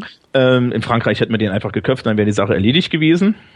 Aber französische, französische Verhältnisse ist vielleicht auch nicht so gut. Ähm, auf jeden Fall, der, äh, äh, er sagt dann halt voraus, dass die Bourgeoisie, ne, also die Kapitalisten, das übernehmen und es für die Proletarier so schlimm wird, dass die Proletarier eine Revolution machen. Mhm. Und diese Revolution führt dann zum Kommunismus, zum herrschaftslosen Diskurs, weil das, weil dann das unten, das oben und alle sind gleich und alle sind glücklich. Ne? Das Problem mit Gleichheit ist nur, dass Gleichheit und Freiheit sich diametral entgegenstehen. Wenn ich alle Menschen gleich behandle, dann schränke ich die Freiheit größtmöglich ein. Ja weil niemand mehr das Recht hat, anders zu sein. Ich kann mir die Freiheit, anders zu sein, nicht mehr nehmen. Richtig. Und das bedeutet auch, dass zum Beispiel, wir hatten es ja mit Selektion in der Schule. Ne? Mhm. Das bedeutet auch, dass ich niemanden hochselektieren kann, mhm. weil der ist ja nicht mehr gleich.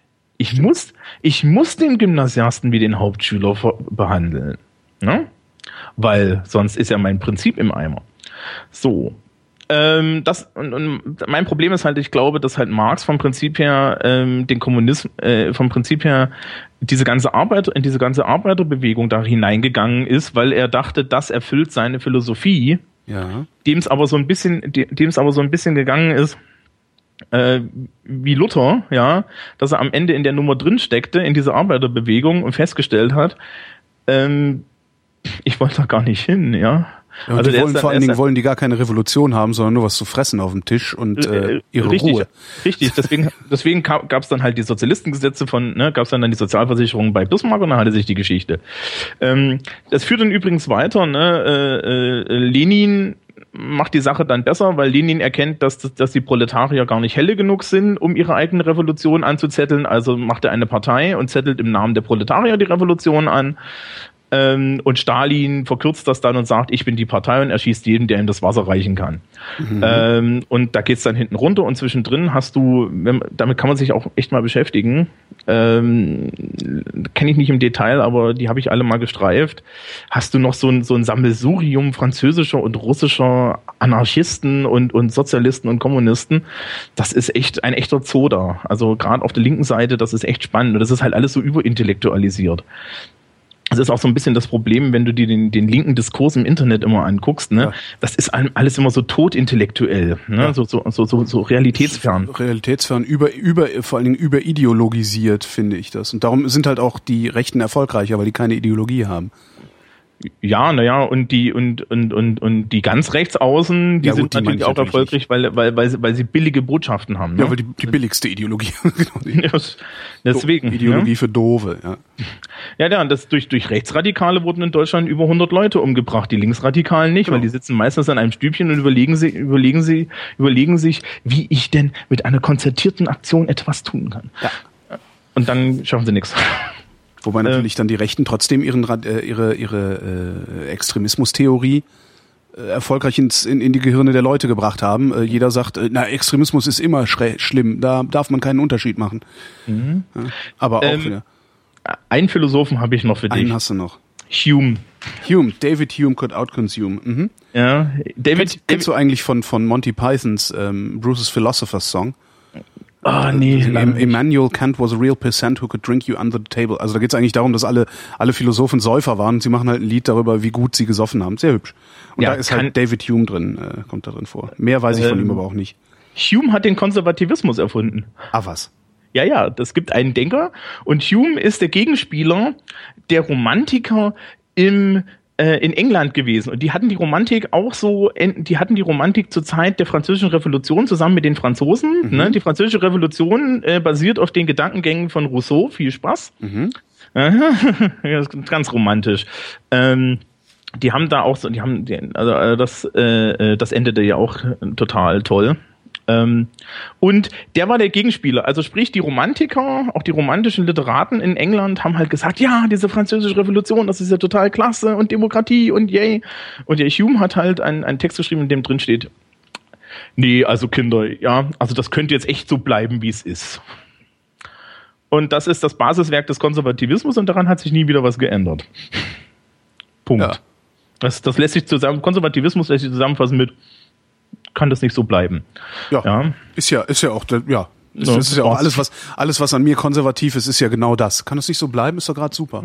Ja, so, ja, das, ist, das ist wahrscheinlich bei jedem so. Früher war alles besser. Ja, genau. Ähm, bei den Liberalen gibt's noch den Rawls. Das ist der amerikanische Liberale. Ja. Das ist äh, der rechtfertigt dann den Minimalstaat, indem er folgendes Gedankenexperiment macht. Stell dir vor, du bist in ähm, du bist in einem Zustand, bei dem du nicht weißt, ähm, welchen Sozialstatus hast, welche, welches Geschlecht, welche Krankheiten, gar nichts. Du weißt eigentlich gar nichts über dich. Mhm. Du bist Existenz. Ja. ja. Vor dir ist der Schleier der Unwissenheit, so wie er das nennt. Und du möchtest jetzt ein politisches System gestalten, in das du dann kommst und, und das dir unter allen Umständen gefällt. Mhm. Ja. Und Rawls sagt, kann man ja zustimmen oder nicht, dieses System ist eins mit der größtmöglichen Freiheit, aber einer basalen sozialen Sicherung, denn ja, äh, je besser es mir geht, desto mehr Freiheit will ich, je besser meine Anlagen sind und so weiter und so fort. Geht es mir aber nicht gut, dann möchte ich wenigstens basal abgesichert sein. Ja. Und dann guckst du die Amerikaner an und die haben das. Und das funktioniert total super. Nein. Das war auch Ironie. Achso. Ja, ne, aber das ist die Ich habe oft, ich hab oft das Gefühl, dass äh, genau das der Freiheitsbegriff unseres Bundespräsidenten ist. Der dann aber ignoriert, dass äh, es unterschiedliche Startvoraussetzungen gibt. Mm, Und zwar nicht ja, in den Anlagen des Menschen, sondern im Vermögen äh, des Individuums. Ja, äh, ja, das ist ja das, das ist ja von den modernen Liberalen und von den Libertären auch. Es gibt ja noch die Libertarians, ne, mhm. die sagen, der Minimalstaat muss Anarchie noch minimaler sein. Anarchie für Reiche ist das. Ja, genau.